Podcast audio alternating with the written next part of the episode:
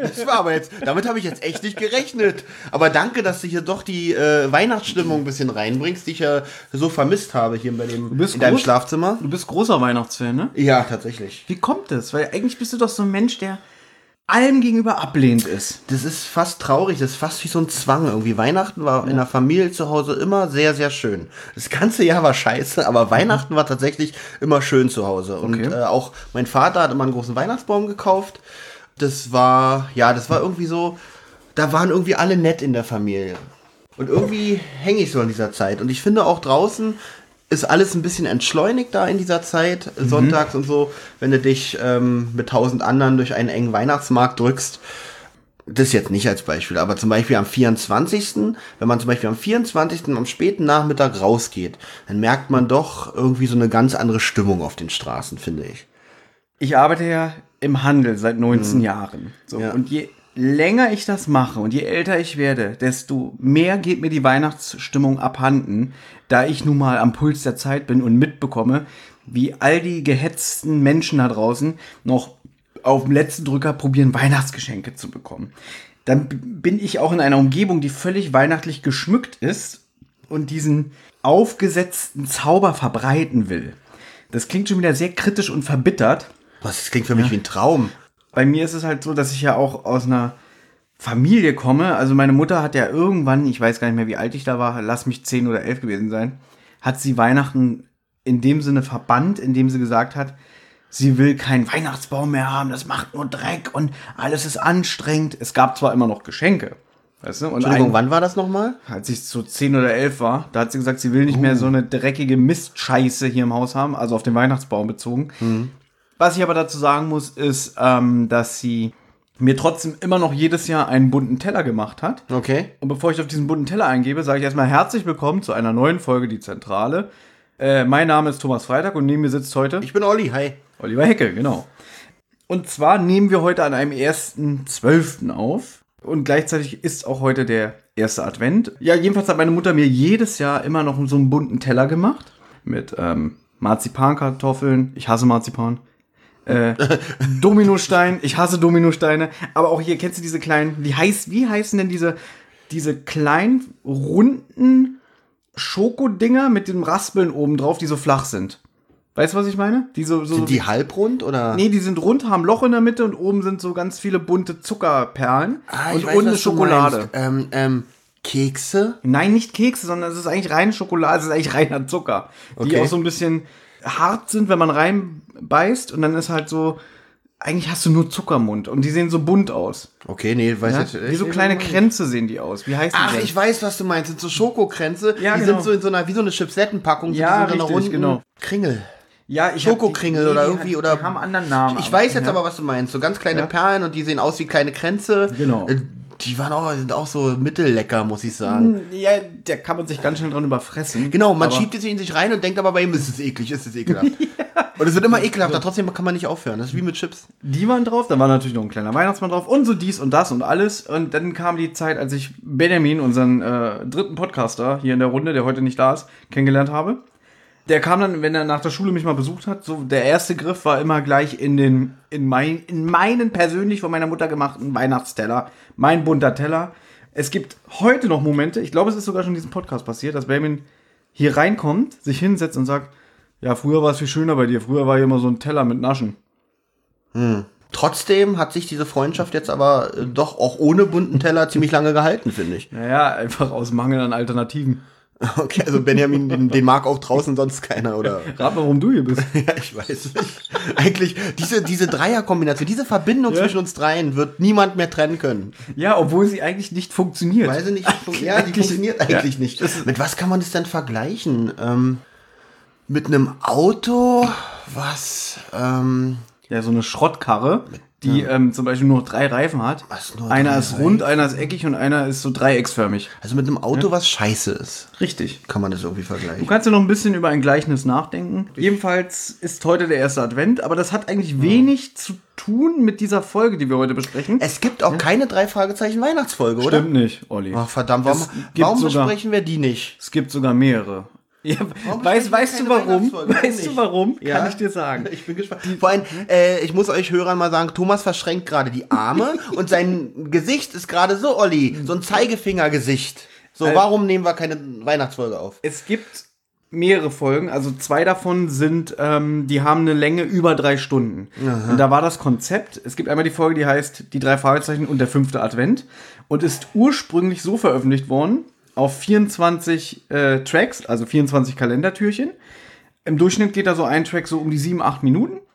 Und die haben sie damals als Download veröffentlicht. Ich glaube, fünfter Advent ist von 2012 und ist dann 2013 als CD erschienen, wenn ich mich jetzt nicht ganz doll irre. Übrigens, der fünfte Advent ist unserem Freund André Minninger geschrieben. Schöne Grüße. Ja, Grüße. Ja. Ja. Wir werden vielleicht mal nächstes Jahr können wir das ja mal besprechen, sehr gerne. Und dann wirst du sehen, warum das anstrengend ist zu hören. Das fu- funktioniert ganz gut, wenn man das so Track by Track hört, jeden Tag ein Türchen. Aber wenn du es am Stück hörst, ist halt immer wieder pro Track so eine kleine Rückschau auf die Ereignisse davor.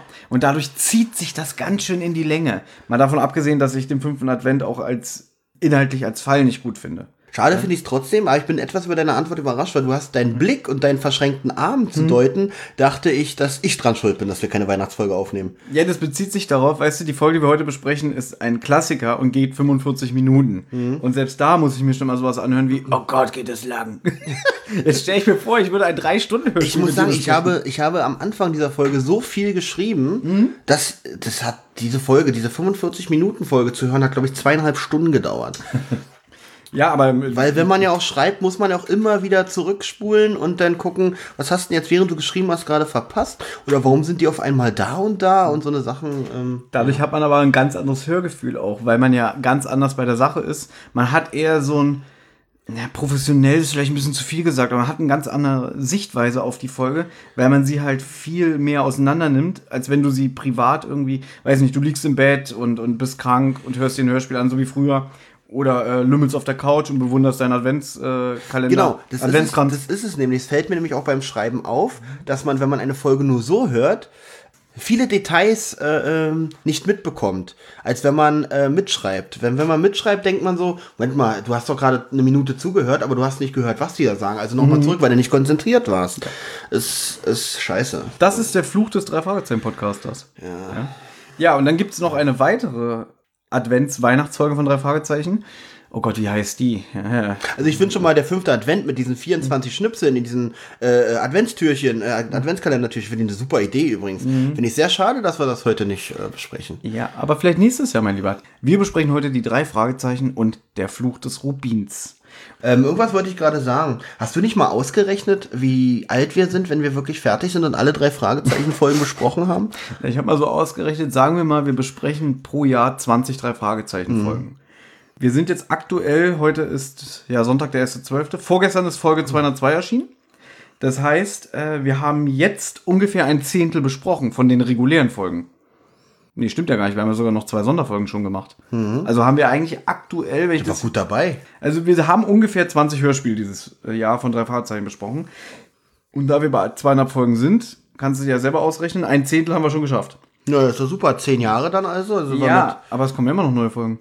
Okay, sagen wir mal, wenn wir 50 sind, sind wir auf dem, spätestens wenn wir 50 sind, sind wir auf dem aktuellen Stand. Findest du diese Vorstellung nicht ein bisschen eklig, wenn wir 50 sind, dass wir immer noch hier sitzen? Ich finde überhaupt die Vorstellung fürchterlich, überhaupt 50 zu werden. Na gut, wenn du weiter so machst.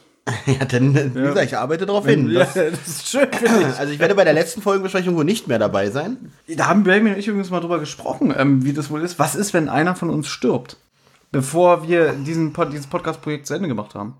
Schönes Thema übrigens gerade in dieser besinnlichen Weihnachtszeit. Denn schneiden wir einfach jede Folge von ihm, wenn er, wo er dabei sein sollte, aus alten Folgen zusammen. Du gehst jetzt automatisch davon aus, dass wenn einer stirbt, dann Benjamin, oder was? Nein, habe ich doch gar nicht gesagt. Habe ich irgendwo Benjamin Weil gesagt? du gesagt hast, äh, dann schneiden wir von ihm einfach Dann Kommentare. schneiden wir von der Person oder dann wird von der Person, wenn ich so mal Beispiel auch sage schon, dann schneiden wir, das ist, dann schließe ich mich ja eigentlich schon aus. Das ist also äh, schwer zu formulieren. Dann, dann wird einfach von der Person aus alten Folgen immer ein neuer Text zusammengeschnitten, so als wenn er da wäre. Also ich könnte mir das so vorstellen. Sagen wir mal, ich, ich mag das überhaupt nicht, das zu sagen, weil das sowas wie von so ein böses Omen sein könnte. Aber sagen wir mal, Benjamin würde abtreten. Was ich mir nicht wünsche, um Gottes Willen. Irgendwann wird es passieren, aber äh, Wie vorsichtig er jetzt aus, wie Ja, er sich jetzt ausdrückt, wenn wir uns sonst reden, ja, stirb du Penner und verreck doch und keine Ahnung jetzt, wenn er jetzt abtreten weil es würde. ein Unterschied ist, wenn wir das unter uns privat sagen, weil jeder weiß, es ist sowieso nicht so gemeint.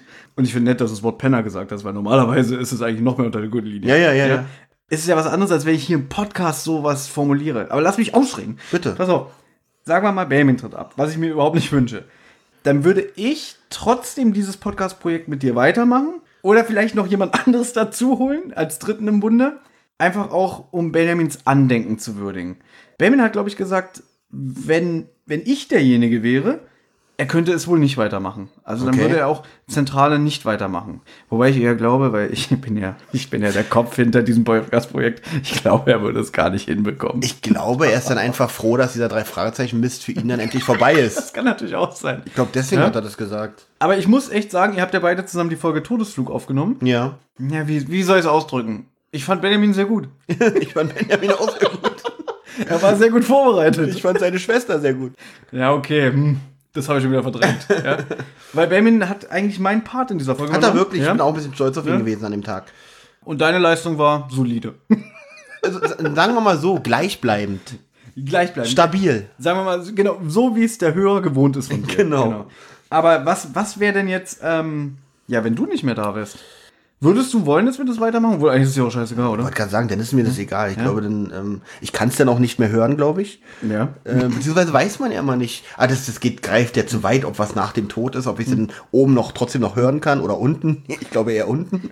Ich finde, jetzt sollten wir das Thema schließen und langsam zur Folge kommen. Richtig. Und zwar der Fluch des Rubins. Allgemeines. Also, der Fluch des Rubins ist in Amerika als Buch am 12. August 1967 erschienen und trägt die Nummer 7. In Deutschland ist es 1970 als Buch Nummer 3 erschienen, also wirklich richtig, richtig ganz alter Klassiker, den wir hier heute behandeln. Äh, während er im Deutschen den Fluch, der Fluch des Rubins als Titel trägt, heißt es im Original The Mystery of the Fiery Eye. Jetzt kommt nämlich der kleine Hinweis darauf, lustigerweise ähm, The Mystery of the Fiery Eye und Folge 200 heißt im Deutschen Feuriges Auge. Also es ist eigentlich der Titel, den das, den Fluch des Rubins im Original hat, jetzt der deutsche Titel für Folge 200. Also 40 Jahre später knüpfen sie an dieser Sache hier an. 50 sogar. Fünf, ach, stimmt ja. Mhm. Nee, 40. Kannst du nicht rechnen? 1967? Achso, ich, bin- ich gehe vom Ja. Hörspiel 1979 aus. Ja, das Hörspiel ist am 12.10.1979 erschienen, da hast du recht. Warum steht auf meinem Zettel 16.10.? Weil wahrscheinlich dein Ausdruck doof ist. Mein Bruder hat am 16.10. Geburtstag, vielleicht liegt es auch daran. Das ist süß. Hier steht circa 47 Minuten. Lustigerweise äh, hat mein iPod mir 48 Minuten angezeigt. Er ist da ein Jahr alt geworden. Da es sich hierbei um Hörspiel Nummer 5 handelt, ist es auch mit den anderen Hörspielen, also 1, 2, 3, 4 und 6, ebenfalls am 12.10. erschienen. Und ich finde, wenn man diese Folge auch hört, merkt man das, denn wir haben einige Sprecher in diesem äh, Hörspiel, die auch in den anderen 6 bzw. 5 vorkommen. Und der Autor ist Robert Arthur. Quizfrage, Olli. Wer ist Robert Arthur? Haben wir denn aufgepasst in den vergangenen Podcast-Folgen, die wir zusammen gemacht haben? Nein. Gut, ohne dich weiter blamieren zu wollen, Robert Arthur Danke. ist der Erfinder der drei Fragezeichen höchstpersönlich, dem wir so Folgen verdanken wie Der sprechende Totenkopf oder Die Geisterinsel oder Das Gespensterschloss. Sehr schöne Folgen. Ja, und da würde ich gerne auch gleich einen kleinen Fakt einwerfen. Im Buch ist natürlich wieder alles ein bisschen äh, ausführlicher beschrieben. Dieser Fall spielt 30 Tage später nach den Ereignissen aus dem Gespensterschloss. Denn Justus hat ja im Gespensterschloss den Rolls-Royce, den sie ja nutzen, gewonnen bei einem Preisausschreiben. Bei dieser Autovermietung. Der kommt hier auch wieder vor. Richtig. Den konnten sie ja halt für 30 Tage nutzen. In dieser Zeit, diese 30 Tage, die jetzt vorbei sind, haben die Jungs sechs Fälle gelöst. Namentlich Gespensterschloss, Superpapagei, Flüsternde Mumie, den grünen Geist, den verschwundenen Schatz und die Geisterinsel. Und bei der Geisterinsel waren sie nicht mal in Rocky Beach. Da sind sie weg. Ja, da sind sie weg aus Kalifornien. Wie viel Podcasts schaffen wir es aufzunehmen in 30 Tagen? Äh, wenn wir gut sind. Einen? Na, wenn wir richtig gut sind, zwei. Jetzt möchten sie gerne nochmal den Rolls-Royce nutzen, rufen bei dieser Autovermietung an und dann wird ihnen gesagt, nö, die 30 Tage sind um. Und lustigerweise waren die in der Zeit, auch noch in diesen 30 Tagen, eine Woche im Zeltlager. Das heißt, von den 30 Tagen und ein Fall, den sie nicht mal Rocky Beach gelöst haben, sagen wir mal, waren sie vielleicht 17 oder 18 Tage äh, in Rocky Beach und haben in 18 Tagen sechs Fälle gelöst. Das ist sehr sportlich. Das ist krass, oder? Ja. Die nehmen ja, gehen ja nebenbei noch zur Schule eigentlich. Das Eben. wird irgendwie ganz wenig thematisiert, also eigentlich gar nicht. Ja. Die gehen, als wenn die nicht zur Schule gehen. Das ist ja so dieses typische Klischee, mit dem gespielt wird, dass die Jungs äh, Sommerferien für alle Zeiten haben.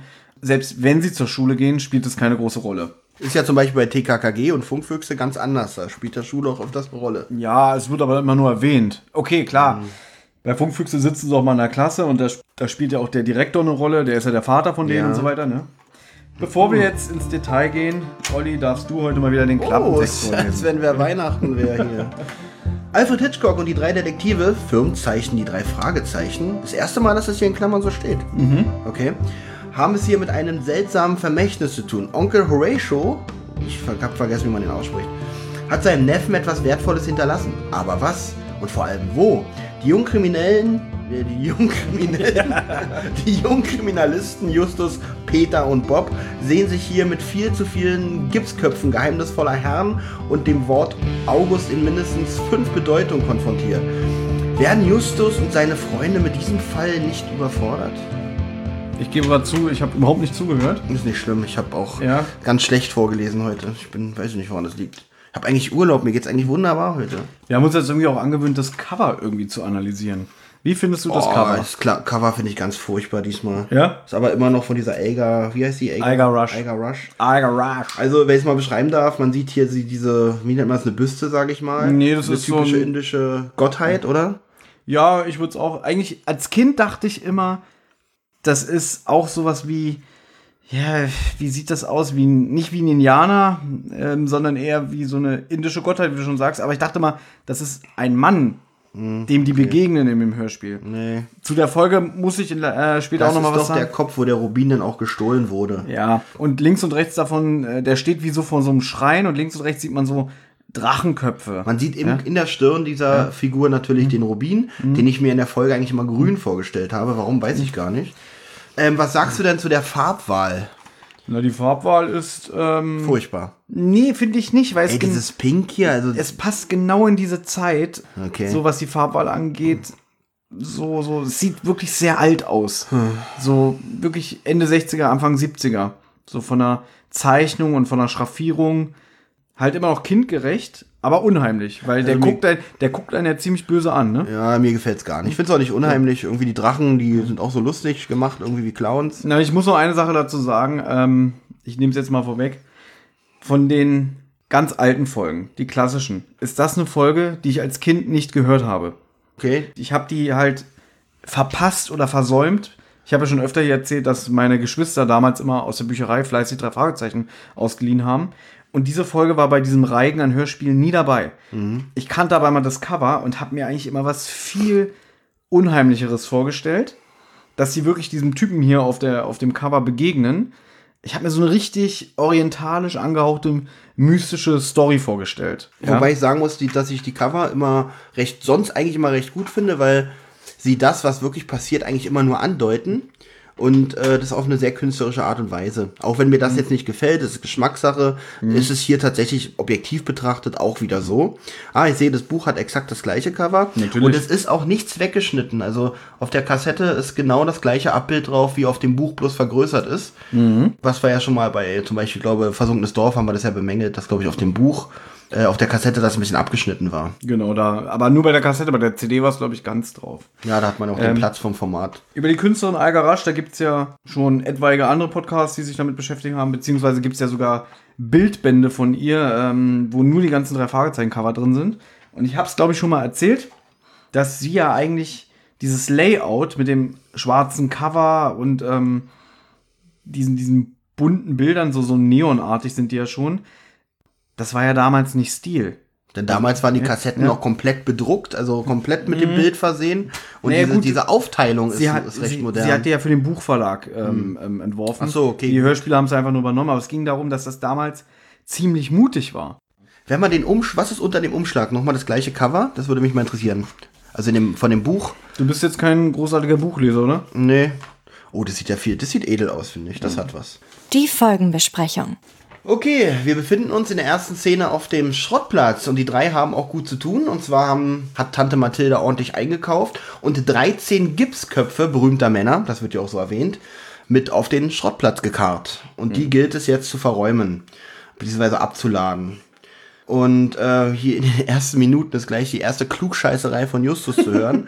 und zwar ähm, sagt äh, Tante Mathilda und räumt und ladet mal bitte da die Statuen ab. Und sagt, und dann sagt Justus so nur zu seinen Kollegen, damit sie es nicht mitkriegt, naja, es sind eigentlich Büsten und keine Statuen. Aber Tante Mathilda, das wird jetzt schon, wird, ist schon okay. Ja. Und dann werden alle Büsten einzeln namentlich aufgezählt. Ja. Ich habe mir das nicht aufgeschrieben. Ich weiß auch nicht. Der Vollständigkeit halber lese ich sie jetzt vor. Natürlich billig äh, aus dem Internet abgelesen. Unter den Büsten befinden sich Julius Caesar, Martin Luther, Octavian, Bismarck, Dante und die einzige Frau, Königin Victoria, unter den Büsten. Dann Homer, George Washington, Francis Bacon, Benjamin Franklin. Na, was hat Benjamin Franklin äh, erfunden? ja, die Glühbirne. Nein, eine Blitzableiter. Shakespeare, Lincoln und August oder Augustus von Polen. Ähm, Ja. Wir sind auf dem Schrottplatz bei den Büsten. Ja, während sie sie abladen, das hast du ja schon so Das schön erklärt. Traurige ist, ich habe mir diesen Zettel äh, mit, den, mit, den, mit den Namen erst später ausgedruckt und habe mir echt äh, die Scheiße hier alles aufgeschrieben, während die das gesagt haben. Aber ist doch schön, du nimmst es hier langsam mehr und mehr ernst. Nein, Mist, das ist ja. Da machen sie noch so einen kleinen Scherz, dass das, ähm, weil es sind ja Gipsköpfe von berühmten Persönlichkeiten und dann sagt Bob noch irgendwie so, ja schade, dass von dir keiner dabei ist, Justus. Du bist ja inzwischen auch schon eine kleine Berühmtheit, ne? Aber nicht so verstaubt. Das Telefon klingelt, Tante Mathilda ruft, Alfred Hitchcock sei am Apparat. Übrigens, also das Telefon klingelt und ich, ich möchte auch gern mal gerufen werden, meinetwegen mit äh, äh, Werner Herzog ist am Apparat. Olli, äh, komm mal ran. Oder Werner Herzog ist tot. der ist, wie lange, wann ist der denn gestorben? Ach nee, ich verwechsel den gerade mit äh, dem anderen Herzog hier, unser ehemaliger Bundespräsident. Äh, Roman Herzog. Ja, der ist tot. Der ja. war aber kein Regisseur. Aber auch aber er war Bundespräsident. Oder Olli, hier, David Lynch ist am Apparat. Ja, und was will der dir sagen? Ach Er hat einen Fall für mich. Ja, genau. Also das ist, da, äh, also da hat sich Justus bestimmt in dem Moment auch ein bisschen erhaben gefühlt, dass Tante Mathilde so laut gebrüllt hat, Mensch, Mr. Hitchcock hier für dich am Telefon. Auf der anderen Seite, da die, Hör äh, da die Hörspiele ja nicht in chronologischer Reihenfolge sind, was die Buchvorlagen angeht, ist das unter den ersten sechs Folgen ja die erste, in der Hitchcock auch selbst in Erscheinung tritt, ne? Im Superpapagei wird da nur erwähnt, Ja. dass er, äh, dass sie zu diesem Haus von Mr. Fentress geschickt wurden. Bei Phantomsee kommt er gar nicht vor. Beim ähm, Karpatenhund Folge 3 kommt er auch nicht vor. Äh, Schwarze Katze auch nicht. Stimmt, das ist die erste Folge, in der Alfred Hitchcock selbst in Erscheinung tritt. Ich gebe dir recht nach dem Motto, Alfred Hitchcock ruft an. Aber Justus ist halt auch so, oh, Mr. Hitchcock. Also Justus eilt zum Telefon Ja. und während er am, beim Telefon, äh, während er am Apparat ist, äh, rätseln Peter und Bob, was kann er denn wollen? Na, wahrscheinlich ist es ein Fall und da fängt Peter schon an zu jammern, äh, wenn das mal kein gefährlicher Fall ist. Und dann kommt Justus auch schon zurück. Ich habe gestoppt, es waren keine zehn Sekunden. Habe ich mir auch so notiert. Justus rennt länger zum Telefon, als er dann am Apparat selbst ist. Und sagt, da ist ein junger Mann bei Alfred Hitchcock, der braucht unsere Hilfe. Wir sollen morgen früh um 10 uns im Büro von Mr. Hitchcock einfinden. Und dieser Satz hat schon länger gedauert als das Telefonat eigentlich mit Alfred Hitchcock. Eben. Aber es gibt ja Leute, die uns für sowas verurteilen, dass wir auf sowas hinweisen. Es ist halt immer lustig. Ja, es tut uns auch leid. Äh, Ihr dürft auch gerne meckern, aber es wird, es, wir werden es nicht abstellen. Und in der nächsten Szene ähm, haben wir auch schon die Ehre, Alfred Hitchcock persönlich kennenzulernen. Der Erzähler, der auch gleichzeitig Alfred Hitchcock ist, sagt, wenn es um einen neuen Fall geht, dann fackeln die Jungs nicht lange und deswegen waren sie pünktlich nächsten Tag bei mir im Büro. Es klingt so, als wenn sie sonst nicht pünktlich wären, habe ich in dem Moment gleich gedacht. Naja.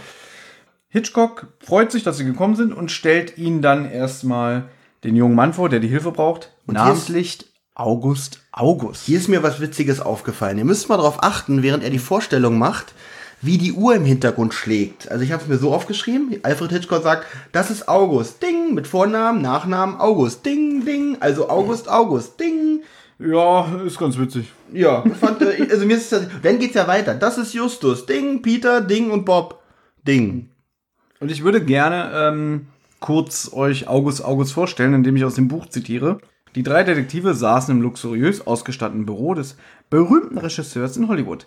Der Junge, der sich jetzt von einem Stuhl erhob, war groß und dünn, größer als Peter und viel magerer. Das sehr helle Haar trug er ziemlich lang und eine Hornbrille saß in luftiger Höhe auf seinem schmalen, vorspringenden Nasenrücken.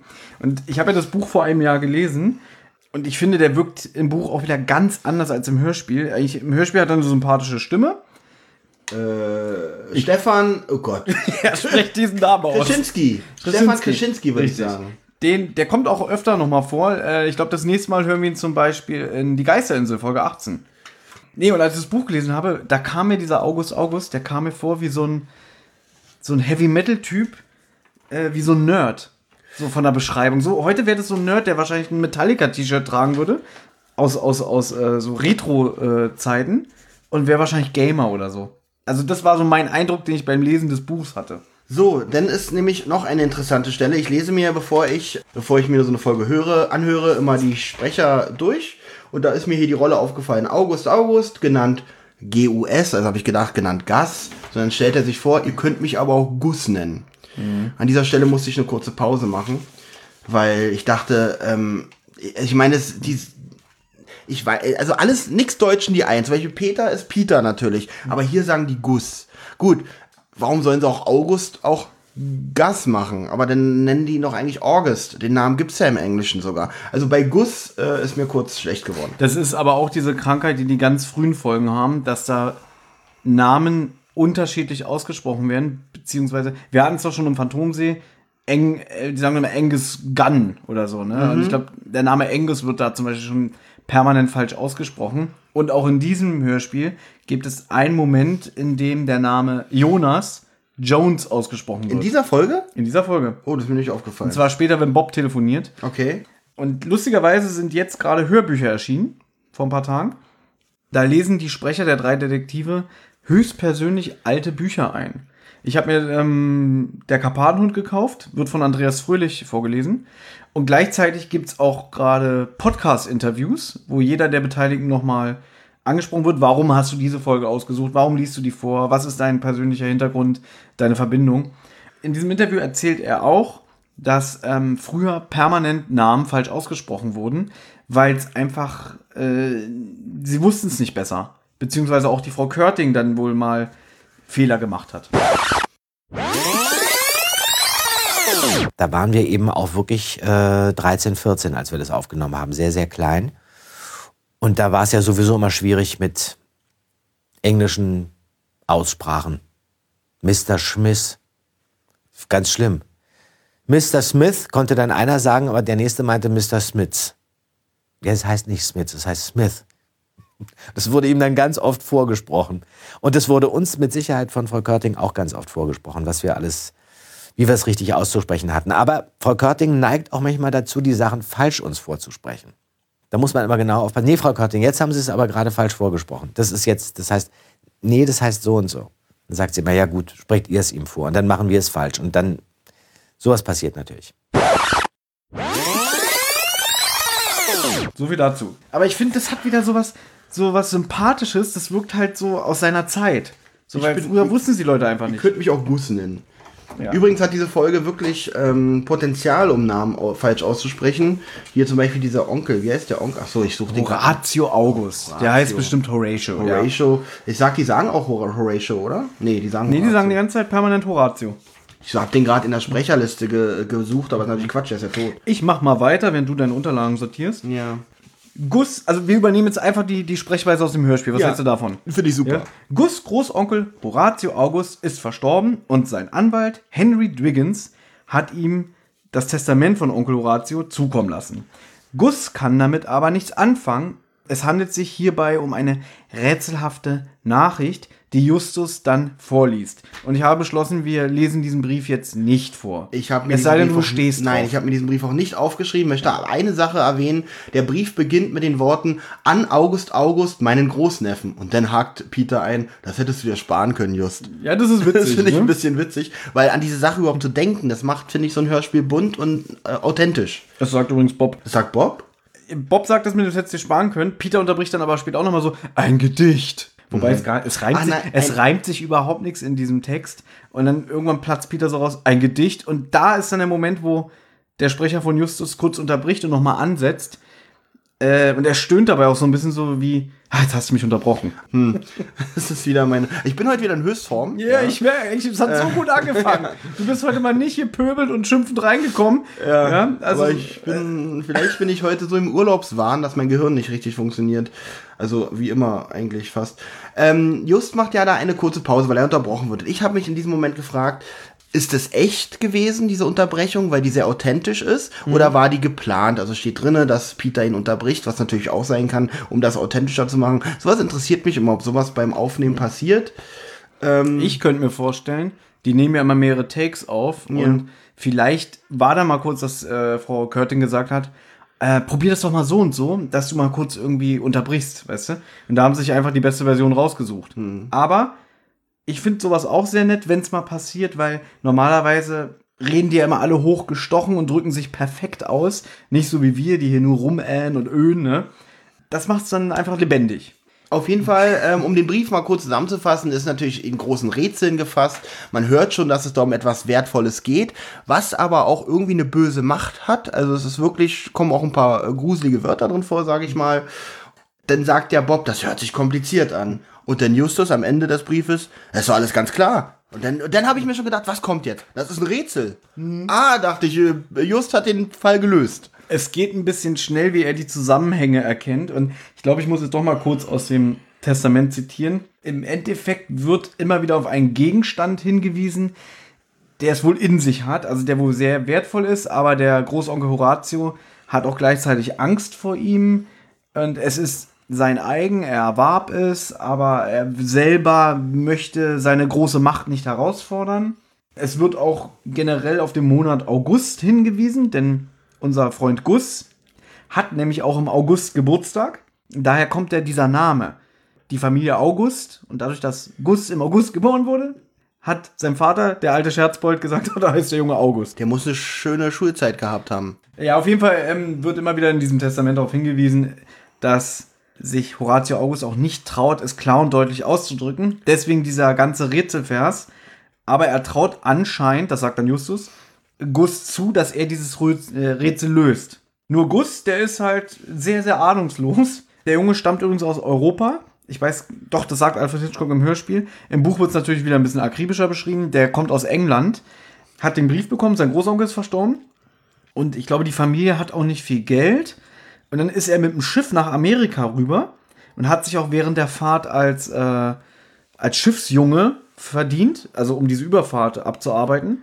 Und eigentlich kommt er da jetzt an und, und ähm, der Vater von ihm kennt Alfred Hitchcock. Deswegen sind die beiden im Kontakt. Weil wenn man das Hörspiel hört, denkt man sich so, warum geht er nicht zu Alfred Hitchcock? Nimmt jetzt Alfred Hitchcock jeden äh, bei sich auf, den er nicht kennt. Alfred Hitchcock hatte immer viele, viele Freunde, die viele, viele Probleme und viele Fälle zu lösen haben. Ist mir übrigens generell so aufgefallen. Ja.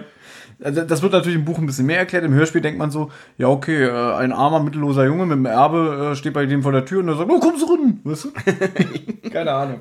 Ja, aber Justus, der ist halt schon wieder cleverer als wir alle zusammen und leitet schon daraus ab, dieses Rätsel. Na, na, Moment mal, noch hat er gar nichts abgeleitet. Er sagt, es, ist, es handelt sich hierbei um ein Rätsel. Und einem wertvollen Das- Gegenstand. Genau, na gut, das kann, das habe ich aber auch rausgehört. Also man hört ganz klar, dass es ein Rätsel ist und dass es um einen wertvollen Du Gegenstand weißt schon, geht. dass es hier eine Inhaltsangabe ist. Was? Nee, ich meine, das, äh, das hört man auch ganz klar raus und da ist Justus uns noch nicht voraus. Ja, aber die anderen beiden kommen ja ziemlich dumm auch wieder rüber, ne? Ja, die sind- ein Gedicht und das hättest du dir sparen können. Und Die sind sagt, in dem Fall einfach ein bisschen zurück, die beiden. Und ich finde aber auch Alfred Hitchcock in dieser Folge nicht bereichernd. Als, äh, ich muss ja dazu sagen, ich habe mich als Kind immer gefreut, wenn Alfred Hitchcock persönlich in Erscheinung trat. Und in den Büchern kommt er ja immer vor, weil am Ende von jedem Fall kommen die zu ihm ins Büro und erzählen, wie der Fall ausgegangen ist und wie sie den gelöst haben. Und in den Hörspielen, das kannst du, glaube ich, an zwei Händen abzählen, wie oft er mal wirklich äh, den Jungs begegnet und sich kurz mit denen unterhält. Also hier ist es ja fast, äh, hier tritt er wirklich kaum in Erscheinung. Also das Einzige, was bei mir hängen geblieben ist von ihm ist, ja, ich werde hieraus auch nicht schlau. Ja, und er wiederholt auch nochmal dieses, dass jetzt 50 Jahre vergangen sind Ja. und der äh, Läuterung eingetreten sein muss. Also er trägt gar nichts bei. Und deswegen finde ich das ein bisschen schade. Hat aber auch mit, zu meinem persönlichen Verhältnis mit dieser Folge zu tun. Da ich die ja als Kind nicht gehört habe, sehe ich die halt ein bisschen anders als die anderen Klassiker. Da komme ich aber im Fazit drauf zu sprechen. Auf jeden Fall machen sie sich jetzt auf den Weg zu dem Anwalt Mr. Dwiggins. Auf dem Weg dorthin hören sie bereits Hilferufe, ähm, denn Mr. Dwiggins ist im Wandschrank eingesperrt. Ganz kurz auf Ja. dem Weg dahin. Also während sie noch bei Alfred Hitchcock am anderen Ende der Stadt sind oder wenn sie kurz vor der Haustür sind. Sie stehen bei Alfred Hitchcock noch im Büro. Justus mit seinen Superkraftohren hört die Hilferufe und dann eilen sie los.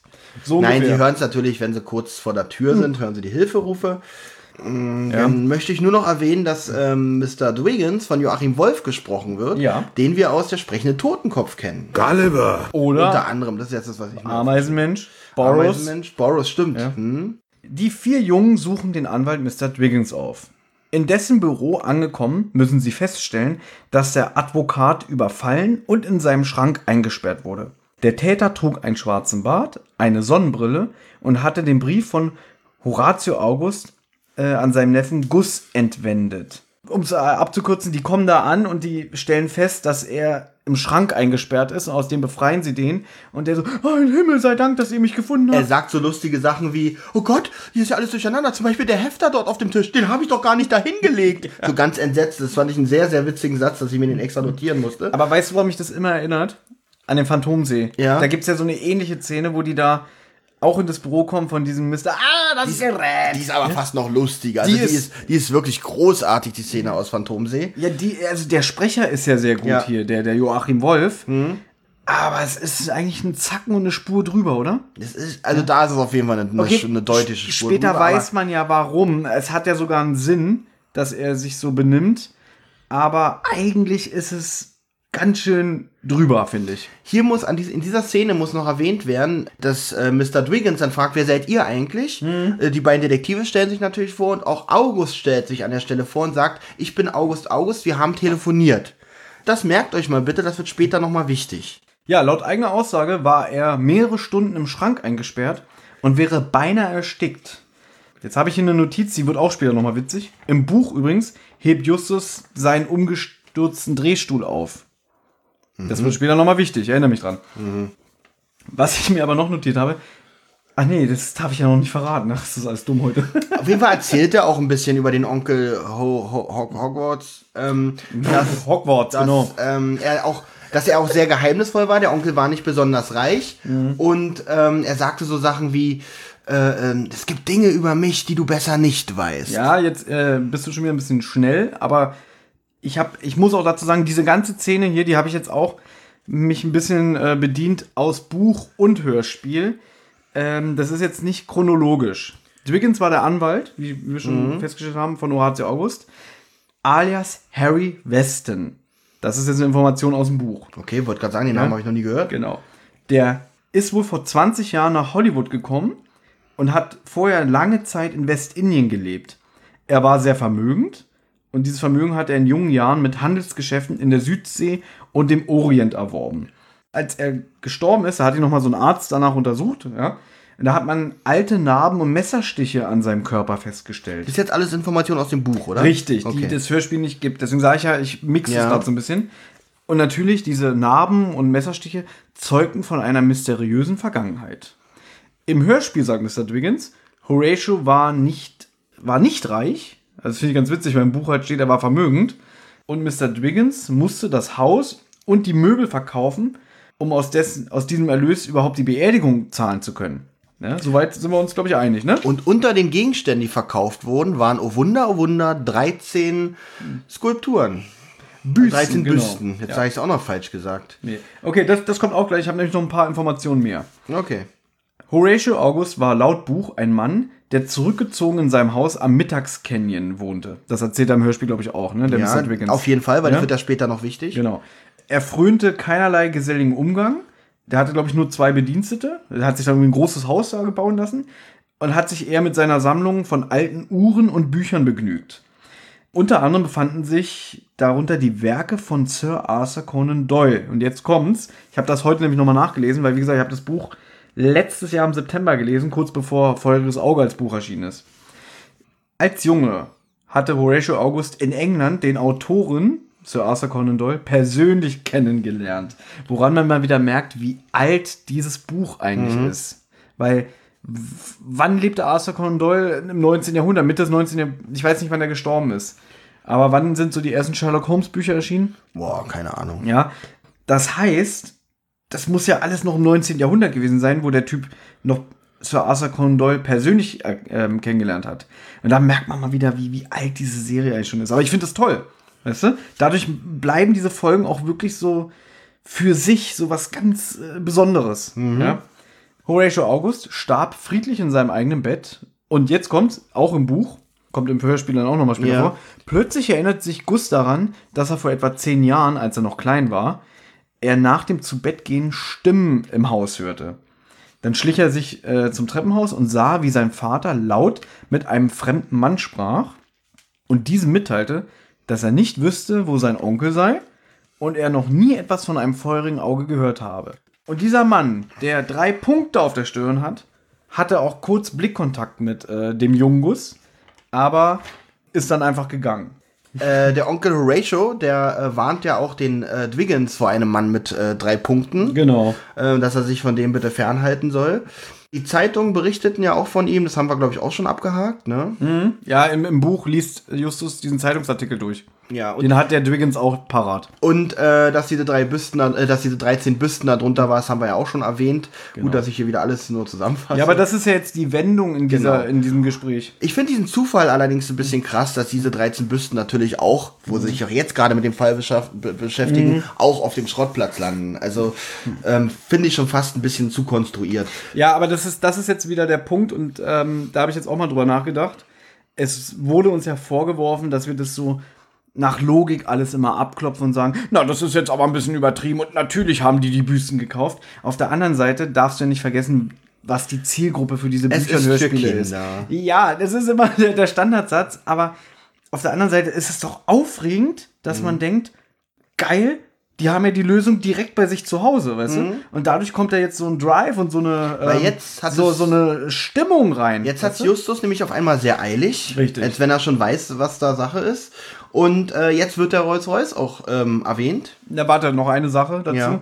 Justus drängt jetzt zur Eile, weil er hat wohl sowas wie einen Geistesblitz. Mhm. Und der Mr. Driggins, der bleibt irgendwie ratlos und verwirrt zurück und ruft auch noch so, "Hä, wo wollt ihr denn hin? Ja? Das war es dann auch schon seine Rolle für dieses Hörspiel. Genau, und dann eilen die Jungs äh, zum Rolls-Royce und fahren zurück zum Schrottplatz. Auf dem Weg dorthin kommt auch ein Hammer-Gag. Und zwar sagt Peter, Mensch, das ist eilig, du machst ja der Feuerwehrkonkurrenz. Und dann Justus, es geht nicht um ein Feuer, aber um ein feuriges Auge. Da muss ich auch wieder kurz Pause machen. Ne, Den Gag selber fände ich jetzt äh, gar nicht erwähnenswert. Ich finde nur lustig, wie selbstgefällig Justus wirkt, weil er ja Wissen schon wieder hat, was die anderen nicht haben. Und dadurch so, sie sagen so, Mensch, jetzt erzähl doch mal, was ist denn los? Und dann so, es geht nicht um, ein, um die Feuerwehr, aber um ein feuriges Auge. Ich glaube, das war auch so ein bisschen Genugtuung für ihn, dass er diesen Gag so Ja. bringen könnte. Denn er hat wohl offensichtlich schon einen Teil der Lösung, weil es heißt ja in dem Gedicht, August ist der Hüter des Glücks. Deines Glücks. Also ist wohl die Büste vom Polen August äh, wohl hier sehr Oh, wichtig. August, das klingt so wie so ein Ramschladen um die Ecke. Also vom äh, August vom Polen, Entschuldigung. Hast du auch einen Polen August in deiner Straße? Natürlich. Ey, ey, geh mal ein paar Bieren vom Polen August. holen. ey, lass uns auf ein Döner-Treffen im Polen August. Genau. Unter diesen 13 Gipsbüsten hat Justus nämlich den August von Polen erkannt. Also eine Allgemeinbildung, die die Jungs haben. Großartig. Immer wieder fasziniert. Auf dem Schrottplatz angekommen, wurde die Büste natürlich bereits verkauft. Mhm. Für 5 Dollar. In dem Moment dachte ich, Mensch, Tante Mathilda, Geschäftsfrau. Ähm, Ja gut, aber du darfst auch wieder jetzt nicht vergessen, in der Zeit, in der du spielst, sind 5 Dollar viel. Ich meine hier der, wie heißt er, der aus dem Superpapagei mit seinem mexikanischen Neffen da. Stimmt, für wie viel hat Ja. er die Papageien verkauft? Auch irgendwie 5 Ich habe Dollar. sie verkauft für 5 Dollar. 5 Dollar. Da hast du den dämlichen Vogel. Oh, das ist so gut, wie dir das sagt. Dieses so, und da hast du den Vogel. Ein Star, ein billiger Star. nee, und die wohnen da für 5 Dollar Miete. Ja? Stimmt. Darfst du auch nicht vergessen. Also wie viel Kohle das ist. Ich zahle bei mir das Doppelte. habe schon erwähnt, dass Justus nämlich einen Hinweis in der äh, Gipsbüste vermutet. Ja, haben wir schon. Weil glaube, ja schon es ist gesch- weil ich ja schon ne? gesagt habe, August ist der Hüter deines Glücks. Genau. Und weil ihm mir aufgefallen ist, dass hier der Polen-August dabei ist, ist äh, hat er natürlich die Vermutung, dass da auch ein Hinweis, beziehungsweise vielleicht sogar schon das Objekt, um das es geht, drin ist. Und jedenfalls hat Tante Mathilda auch noch weitere Gipsbüsten verkauft. Das wird auch noch erwähnt. Aber sie hat natürlich keine Adressen. Nein, ist aber auch verständlich eigentlich. dafür, Macht man ja nicht. So ein, naja, weiß ich nicht. Es kommt drauf an. Ähm, wenn du so einen Stammkunden hast und so, dann nimmst du bestimmt schon eine Adresse. Also zumindest auf. hätte es ja sein können, dass er den Kunden Ja. auch kennt, weil manchmal kauft man ja auch von den Kunden was ab und Ja. Genau. die kaufen dann wieder was. Es ist ja nicht so anonym wie jetzt ein großes Kaufhaus zum Ich Beispiel. könnte mir schon vorstellen, dass die sowas wie eine Kundenkartei haben, aber für Leute, die wirklich regelmäßig kommen. Aber der Schrottplatz ist ja dafür auch bekannt, dass da wirklich Leute aus allen Ecken kommen, um irgendwie, weil Onkel Titus ja immer was Besonderes auf seinen Touren findet. Übrigens fand ich hier wieder schön, ähm, während sie noch mit Tante Mathilda reden, klingelt im Hintergrund das Telefon und sie sagt, ich muss zum Telefon, Kinder. Das finde ich witzig. Ja, wieso? Weil so, das wirkt so für mich wie so ein Erwachsener, der keinen Bock hat, sich mit den Kindern auseinanderzusetzen. Weißt du, so dieses so, ja, ja, spielt mal weiter, ich bin weg, ich habe noch zu tun. Und dass es so für sie die Rettung ist, dass das Telefon klingelt. Das wirkte auf mich tatsächlich überhaupt nicht so. Ich fand nur bemerkenswert, dass dieses, ich habe ja Telefon klingelt aufgeschrieben, weil ich dachte, jetzt kommt wieder irgendein hier, äh, Martin Scorsese ruft an und möchte, so, äh, da- möchte Peter sprechen. Äh, Oder Maximilian der Oder Magier. Maximilian der Magier. Ähm, aber das Telefonklingeln hatte diesmal überhaupt nichts mit der Geschichte zu tun, sondern war einfach nur, Tante Mathilde hätte auch sagen können, na, ich habe noch zu tun, ich muss jetzt weg. Nein, das war ist mit einem Telefonklingeln untermalt worden. Finde ich gut. So, und jetzt debattieren die, wie sie weitergehen im Fall. Und sie greifen auf ein schon bekanntes äh, Mittel zurück. Und zwar wollen sie wieder eine Telefonlawine starten. Ja, möchtest du das Prinzip der Telefonlawine erklären? Oder Ja, gerne. Ähm, jeder, jeder von den drei äh, Detektiven rufen drei Freunde an. Fünf. Äh, fünf Freunde. Ach, die fünf Freunde. Ja, die rufen rufen fünf fünf Freunde an. die auch wieder fünf Freunde anrufen und die dann auch wieder fünf Freunde anrufen. Und natürlich immer mit der Frage, kennst du einen, der vor kurzem so eine Büste gekauft hat?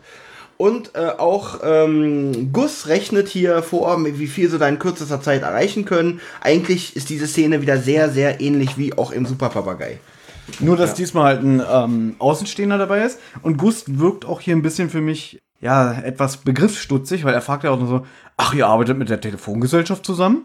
Ist auch nicht witzig eigentlich, aber es ist trotzdem so eine schöne Unterhaltung unter Kindern.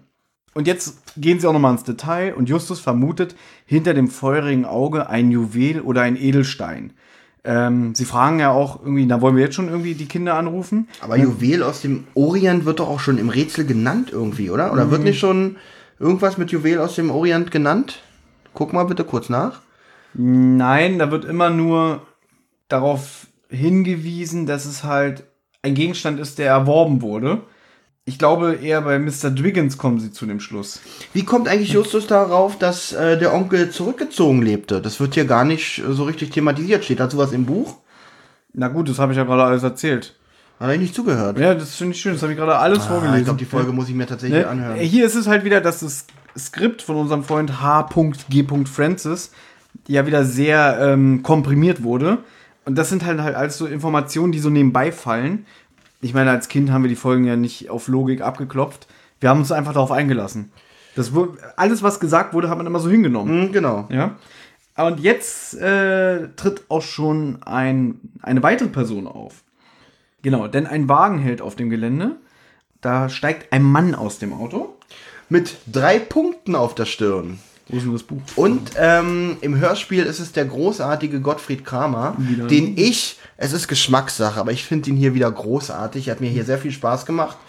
Und ähm, drei Punkt, wie ich ihn auch nachfolgend hier nur noch nenne, interessiert sich für die Büsten, natürlich. Ich möchte gerne was dazu sagen.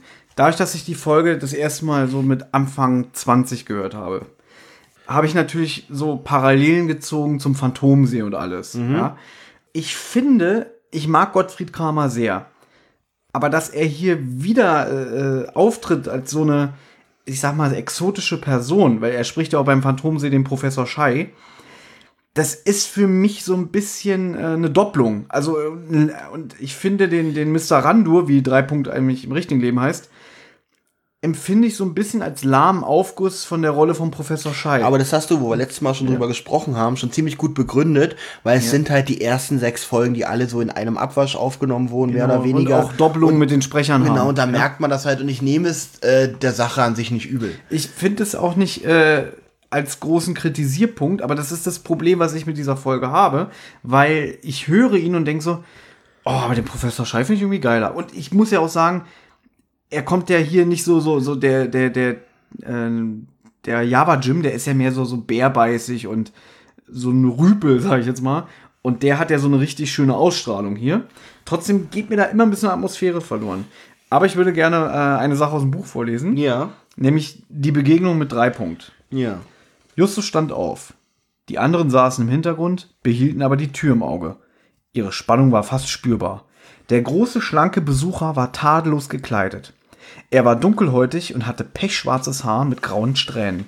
Und vor allem, er hatte drei kleine Punkte auf der Stirn. Da hätte ich mir jetzt im Hörspiel Peter Pasetti gewünscht, der das auch so ein bisschen wenigstens in zwei Sätzen so umschreibt, bevor, das, bevor er auftritt. Bitte entschuldigen Sie, sagte Dreipunkt in ausgezeichnetem Englisch. Diese interessanten Porträtbüsten. Er zeigte mit seinem Stock auf die fünf Büsten. Jetzt kommt was, was ich sehr witzig finde. Justus blinzelte. Er hatte die drei Punkte als erster bemerkt und reagierte automatisch. Sein Körper sackte in sich zusammen. Sein Gesicht wurde schlaff. Seine Lider schlossen sich halb. Justus war recht stämmig und Übelwollende mochten ihn fett nennen. Nur, wenn er es darauf anlegte, konnte er tatsächlich aussehen wie ein Fettwanst. Bitte, Sir? fragte Justus mit näselnder Stimme. Wer ihn nicht kannte, musste ihn für einen dicken Dummkopf halten. Und das finde ich ganz witzig. Es Ist kommt, wirklich süß beschrieben. weil später kommt der Dreipunkt nochmal vor und ähm, da wahrt Justus ja nicht diesen Anschein. Und da sagt er auch zu ihm so, ach, sieh mal einer an, du bist ja gar nicht so dumm, wie du tust. Ähm, das kommt aber im Hörspiel nicht so gut Das rüber. kommt wirklich nicht so gut rüber. Ja? Also Wenn man das, das hier liest, dass er sich so extra in so eine andere Körperhaltung begibt und so, also er schauspielert ja, das ist auch so wieder was, was nur die ersten Folgen ausmacht. Also in, in den aktuellen Folgen hast du das nicht mehr. Ähm, Im Hörspiel äh, sagt Justus einfach nur, dass es noch mehr Büsten gab, als die, die da stehen. Äh, und er tut so, als ähm, könne er sich kaum erinnern, erwähnt aber bewusst den Namen August, um zu gucken, ob er darauf anspringt. Genau. Und natürlich springt er auch genau darauf an. Aber er sagte schon so ein bisschen wie, ach, ich habe mir die Namen nicht gemerkt. Genau, so ein bisschen, August ach, keine und, Ahnung. Und, äh, irgendwie, ich glaube Bismarck oder, ach, keine Ahnung. Und dann wird der Mr. Rando natürlich hellhörig und sagt so, so, so, August, ja, ich glaube, die könnte mir gefallen. Ja, aber die ist ja verkauft. Und dann Aber ja, ja, sollte äh, die Statue jemals oder die Büste jemals wieder auftauchen, Mhm. sollen sich natürlich bei ihm melden. Er lässt die Daten da, gibt ihnen also eine Visitenkarte Mhm. und er möchte 100 Dollar für diese Büste zahlen. Und dann erwähnt er nochmal, du wirst mich anrufen. Und dann kommt eine meine witzig, meine Lieblingsszene in diesem Stück. Ah, hier liegt Papier rum. Das mag ich nicht. Ich liebe Sauberkeit. Und zipp, kommt ein Messer aus seinem Stock. eine Klinge. Genau. Eine Klinge, ja, und ähm, ja, witzig, ein Messer springt komplett aus seinem Stock und liegt dann da rum. so aus. Also nicht, nicht, unten, nicht unten aus dem Stock, sondern so aus der Seite. Genau. Und hackt ihm so die da, Hand wo ab. seine Hand drüber Ja, ist. genau. Genau. Oh. Nein, also unten kommt eine Klinge raus und dann erwähnt er nochmal, du wirst mich anrufen. Äh, vergiss es nicht. Und diese Szene finde ich wirklich genial. Was mich noch interessieren würde, ob er mit dieser Klinge, weil das geht nicht ganz hervor, wirklich das Papier weggemacht hat. Das fände ich nämlich witzig, wenn er nach der Drohung da noch zwei Minuten stehen würde und dann diese Papierstücke da aufpiekst. Auf jeden Fall meine lie absolute Lieblingsszene äh, fand ich sehr gut und ich hat bei mir, also hätte ich sie als Kind gehört, hätte die mich auch schon stark beeindruckt, diese Szene. Ja, die ist schon, die ist schon auch spannend. Ich finde ihn aber irgendwie so. Eigentlich sagt er auf der einen Seite, ich gebe euch Geld und auf der anderen Seite will er schon so Stärke und Bedrohung ausstrahlen und seinen Standpunkt äh, damit untermauern, dass er sagt, hier, ach, ich liebe Sauberkeit. Ups, ja, ja, ihr werdet euch ja melden, ne? Das, Genau, und aus der Visitenkarte geht hervor, dass der Mann auch aus Indien stammt. Und Überraschung, Überraschung, Peter will schon wieder aufgeben. Mal wieder. Das war ihm schon wieder zu gefährlich mit dem Messer. es ist ja nicht nur Peter in dieser Folge, der klassische Angsthase, sondern auch unser Freund Gus. Der erinnert sich nämlich an die Begegnung. Das ist das, was ich vorhin erzählt habe, wo die noch bei Mr. Driggins sind, dass er sich an den Dreipunkt äh, erinnert Und das fällt jetzt hier so nebenbei im Hörspiel, nachdem sie ihn gesehen haben. Irgendwie, ah, da fällt mir ein, ich glaube, ich habe diesen Mann schon mal gesehen. Aber mehr wird auch nicht erzählt. Aber ich finde Ja. es noch bemerkenswert, wie Justus den Peter beruhigt, weil Just, äh, Peter äh, fantasiert dann da Geschichten, wie die in Indien ihre Sachen regeln. Ich habe schon gehört von Leuten mit Messer im Bauch wegen so einer Sache. Aus heutiger Sicht auch ein bisschen politisch Ja. unkorrekt. Ja. Und Justus daraufhin, naja, das können wir bis jetzt nur vermuten.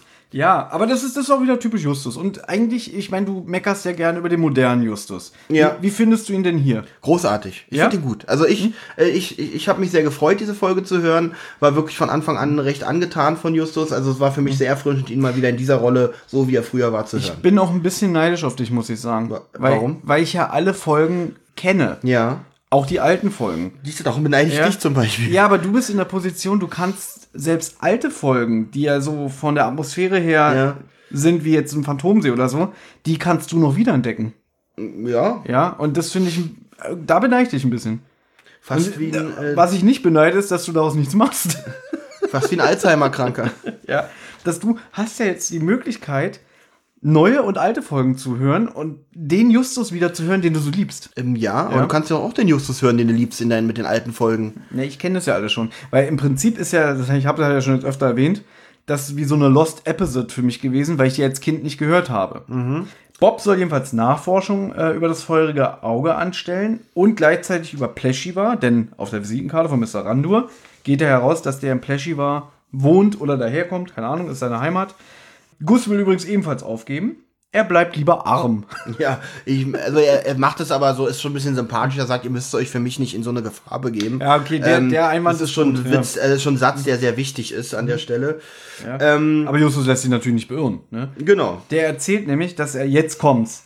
Justus glaubt, dass Mr. Dwiggins, der Anwalt, sich selbst im Schrank eingesperrt hatte. Denn äh, die Brille, das äh, erfährt man übrigens erst jetzt, nicht äh, bei, der, äh, bei der Szene an sich. Die Brille hing wohl bloß an den Ohren runter und der hat sie sich erst aufgesetzt, nachdem äh, er aus dem Schrank befreit war. Und Justus denkt natürlich, wer sitzt denn stundenlang im Schrank und lässt seine Brille so hängen? Richtig, Darüber hinaus hat er noch gemerkt, was ich ein bisschen pervers finde. Einerseits hat er gemerkt, die Schreibtischplatte ist kalt, aber der Stuhl noch warm. Und, und daher jetzt dieser Einwand, den ich vorhin hatte, woran du mich erinnern solltest. Ja. Im Buch hebt Justus den Stuhl von Mr. Dwiggins auf. Der ist ja umgestürzt, Ja. weil man ja denkt, er wurde überfallen, äh, wurde wahrscheinlich vom Stuhl gerissen, in den Schrank geworfen. Und als Justus den, den aufhebt, den Stuhl, ist es im Buch so beschrieben, dass er kurz irgendwie so, so hellhörig wird, so guckt dann so, das ist ja interessant. Aber nicht weiter darauf eingeht. Und hier geht Ja? es total unter, weil man denkt hier, warum fässt Justus da die Sachen Genau. an? Und das, pass auf, es gibt ja noch mehrere drei Fragezeichen Podcasts. Unter anderem einen Podcast namens Schrottca Schrottcast Titus Jonas. Die haben diese Folge schon besprochen. Und da hat der eine, Markus Richter, der auch, glaube ich, beim RBB mal war, der hat sich richtig darüber echauffiert, wie dreist es von Justus ist, dass der so die Gegenstände ähm, abfühlt. So, so, er hat so gedacht, irgendwie, dass Justus so, so die Privatsphäre von den Leuten einfach ähm, neu mal klug irgendwie so, so untergräbt, weißt ja, du? also so krass hätte sie es jetzt nicht. Ich finde Ja. es so ein bisschen merkwürdig bis pervers, dass er so diesen an warm gepupsten Stuhl da berührt, vielleicht noch dran riecht oder so. Ja, deswegen also ich habe ja- mir da die, die, die gru- gruseligsten Sachen ausgedacht zu Des, dieser Sache. deswegen der Hinweis, liebe Hörer, hier ist der Podcast mit den recherchierten Fakten. Jetzt kommt noch was Wichtiges. Er soll sie nämlich kommen gesehen haben und sich dann eingesperrt haben. Und jetzt kommen wir wieder an der Sache, die du dir merken solltest oder ihr euch. Ja, jetzt Hörer. kommt wieder das irgendwie, dass er sagt, wir haben telefoniert. Genau, die haben, die haben sich ja alle noch nie gesehen vorher. Wie kann er sie denn kommen sehen, wenn die sich nicht kennen? Ich gehe mal davon aus, dass Mr. Dwiggins nicht jeden Tag von irgendwelchen Schuljungen besucht wird. Und da er ja bestimmt schon vorher im Kontakt mit Gus war, der gesagt hat, passen Sie auf, in sechs Wochen bin ich in Amerika, solange werde ich Kartoffel schälen und dann komme ich zu Ihnen. Und dann kann der ja ungefähr sich denken, während er da seinen, wie du schon sagst, Schreibtischsessel voll furzt, der guckt da mal eben aus dem Fenster und denkt, oh, das muss dieser Junge sein. Kann auch sein, dass Ne? sie sich telefonisch angekündigt haben. Ja, Äh, Wäre natürlich auch noch eine Möglichkeit. Ich dachte nur, im Buch steht dazu vielleicht noch eine andere Erklärung. Okay, ich habe gerade so viel Fakten aus dem Buch reingebracht, auf die du nicht eingehst, aber du- das ist wichtig. Wenn ich, ja, das war für mich Ja. wichtig, was dich ja, Ja. nicht interessiert. Somit Ich- gleicht sich's wieder aus. Ich möchte nur eine Sache dazu sagen, dass ich das eigentlich äh, als Kind ganz toll gefunden hätte, dass Justus das mit dem Stuhl aufgefallen ist. Weil das wäre so, da hätte ich gedacht so, oh, was für ein genialer Typ. ein, ein toller Detektiv, der auf sowas achtet. Weißt du? Aber wir haben jetzt genug über vollgefurzte Sessel gesprochen. Achso, äh, noch zum Motiv, wie Justus darauf kommt. ähm, äh, dass der Anwalt diesen Brief halt verkaufen wollte. Oder hat. Oder verkauft hat, genau. genau. Und zwar an drei Punkt Mr. Randur, dass der dann nämlich jetzt schon Informationen hat. Und klar, der Typ ist ein Notar, ein Anwalt und hat sich damit mal eben, wahrscheinlich ist der Mr. Randur reingekommen, hat gesagt, so und so sieht's aus. Und das, der, da hat er sich ja strafbar gemacht. Und damit man ihm nicht auf die Schliche kommt, hat er dann die Jungen gesehen, ist mit einem Hechtsprung in den Schrank gesprungen, hat sich so die, die, die Brille auf halb acht gelegt und erzählt irgendwie, ja, ich wurde überfallen. Aber was wir vergessen haben zu erwähnen, Mr. Driggins hat ja immer gesagt, er wurde von einem Mann mit Sonnenbrille und schwarzem Bart überfallen. Genau, das wird natürlich noch wichtig. Und, das, Mr. Randur hat der, glaube ich, keinen Bart. Genau, und, und diese Beschreibung hat Justus auch, glaube ich, ein bisschen für erfunden gehalten, ähm, weil es halt zu, zu einfach ist. Ohne dass er es wirklich erwähnt hat, glaube ich, das ist einfach mal so. So, das Telefon klingelt. Mrs. Peterson ruft an und will natürlich eine Büste zurückgeben. Auch schon wieder ein, eine Ankettung von Zufällen, weil diese äh, Büste keine Feuchtigkeit verträgt. Die sind wohl wirklich nur aus Gips. Das wird bei Feuchtigkeit lösen die sich dann halt irgendwie Genau, auf. und sie ist halt so ein bisschen pikiert nach dem Motto, ja, das geht ja nicht, es regnet ja öfter. Genau. Was natürlich nachvollziehbar ist. Jetzt ist noch wichtig, also es handelt sich natürlich um den August und als sie das erwähnt, also darfst nicht vergessen, die Kundin ruft an auf den Schrottplatz und möchte was zurückgeben. Und als sie das äh, mit, mit August erwähnt, Justus, wir kommen sofort, geben Sie mir bitte sofort Ihre genaue Adresse. Das ist, dachte ich so, was für ein geiler Kundenservice, würde ich jetzt denken. Wow, äh, Ja, die Firma Jonas steht Ja. für Kundenservice. Also die eilen ja sofort so Hilfe, wenn irgendwas ist. Die nächste Szene habe ich Bobs Rückkehr genannt, weil Bob aus der Bibliothek zurückkehrt und die anderen darüber in Kenntnis setzt, was er rausgefunden hat. Er hat nicht nur rausgefunden, dass es sich bei dem geheimnisvollen Gegenstand wirklich um einen Rubin handelt, also das feurige Auge, sondern dass auch ein Mann mit schwarzem Bart und Sonnenbrille ebenfalls Recherchen angestellt An hat. der Stelle habe ich ein bisschen gestutzt, weil ich dachte, aha, den es eigentlich gar nicht geben soll. Ja, da muss auch Justus wahrscheinlich ein bisschen gestutzt haben, weil er dann wahrscheinlich Vielleicht. gedacht hat, äh, Mensch, dann war die Geschichte von dem äh, Mr. Dwiggins wohl doch nicht erfunden. Das feurige Auge sei ein Unglücksstein, der seinen Besitzern Not, Tod und Unheil brachte. Gus will natürlich aufgeben. Ja. ja. So gleich sofort. Was? Nein, so ein Stein, leck mir am Arsch. Ich hätte gesagt, äh, gut, ich, ich halte mich mal da raus, aber bringt mir mal diesen Stein, weil das ist ja wertvoll. Ja. Der Stein wurde schlussendlich in den Tempel der Gerechtigkeit gebracht, der auch da in Indien, ich glaube in Pleschivar sich befindet, äh, und einer Gottheitsstatue in die Stirn eingesetzt. Das scheint dann Das Cover zu das sein. Cover zu sein, genau.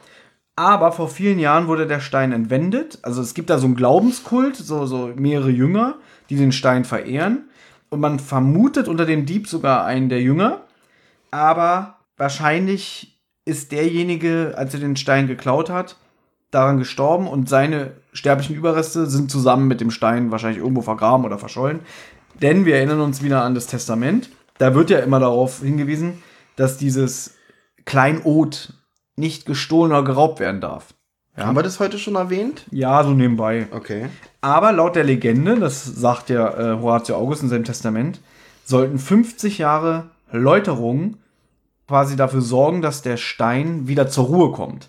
Denn Aber- er hat ja gesagt, ganz kurz, im Testament steht ja, er hat zwar den Stein als sein eigen, aber er wagt es nicht, ihn anzusehen oder ähm, mit ihm zu hantieren. Deswegen hat er ihn irgendwo versteckt, wo niemand ihn zu Gesicht bekommt. Aber auch nach den 50 Jahren gilt nach wie vor, er darf nicht geraubt, Genau. äh, er darf nur gekauft, äh, gefunden oder geschenkt werden. Genau. Also eigentlich keine Veränderung zu früher. Das war doch davor dann auch so. Ja, oder? aber der ist ja schon vorbelastet. Wahrscheinlich, Ah, okay. wenn das passiert ist, ist der, ist er ja schon so ein Unheilsträger. Jetzt ist Läuterung eingetreten, das heißt, er ist wieder äh, auf Null gesetzt, sage ich jetzt mal. Ja? Ja.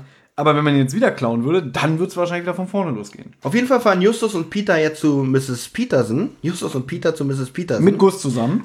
ja, mit Gus zusammen und Bob bleibt auf dem Schrottplatz zurück. Mhm. Und auf einmal kommt Schwarzbart Auf den Schrottplatz. auf den genau. Schrottplatz und spricht mit Tante Mathilda. Er will natürlich die Büsten und er will dafür, sagt er von sich aus schon, 5 Dollar bezahlen. Also er will sie wohl unbedingt haben. Aber pro Büste oder nur insgesamt? Nee, pro Büste, weil er sagt ja noch, er zahlt dann also 35 Dollar für alle zusammen, die noch da sind. Na gut, aber er sagt auch, auch für alle, die eventuell zurückkommen, weil Tante Mathilda ist ja zumindest ehrlich und sagt, passen Sie auf, als Gartenschmuck sind die nicht geeignet, Mhm. weil die lösen sich im Regen auf.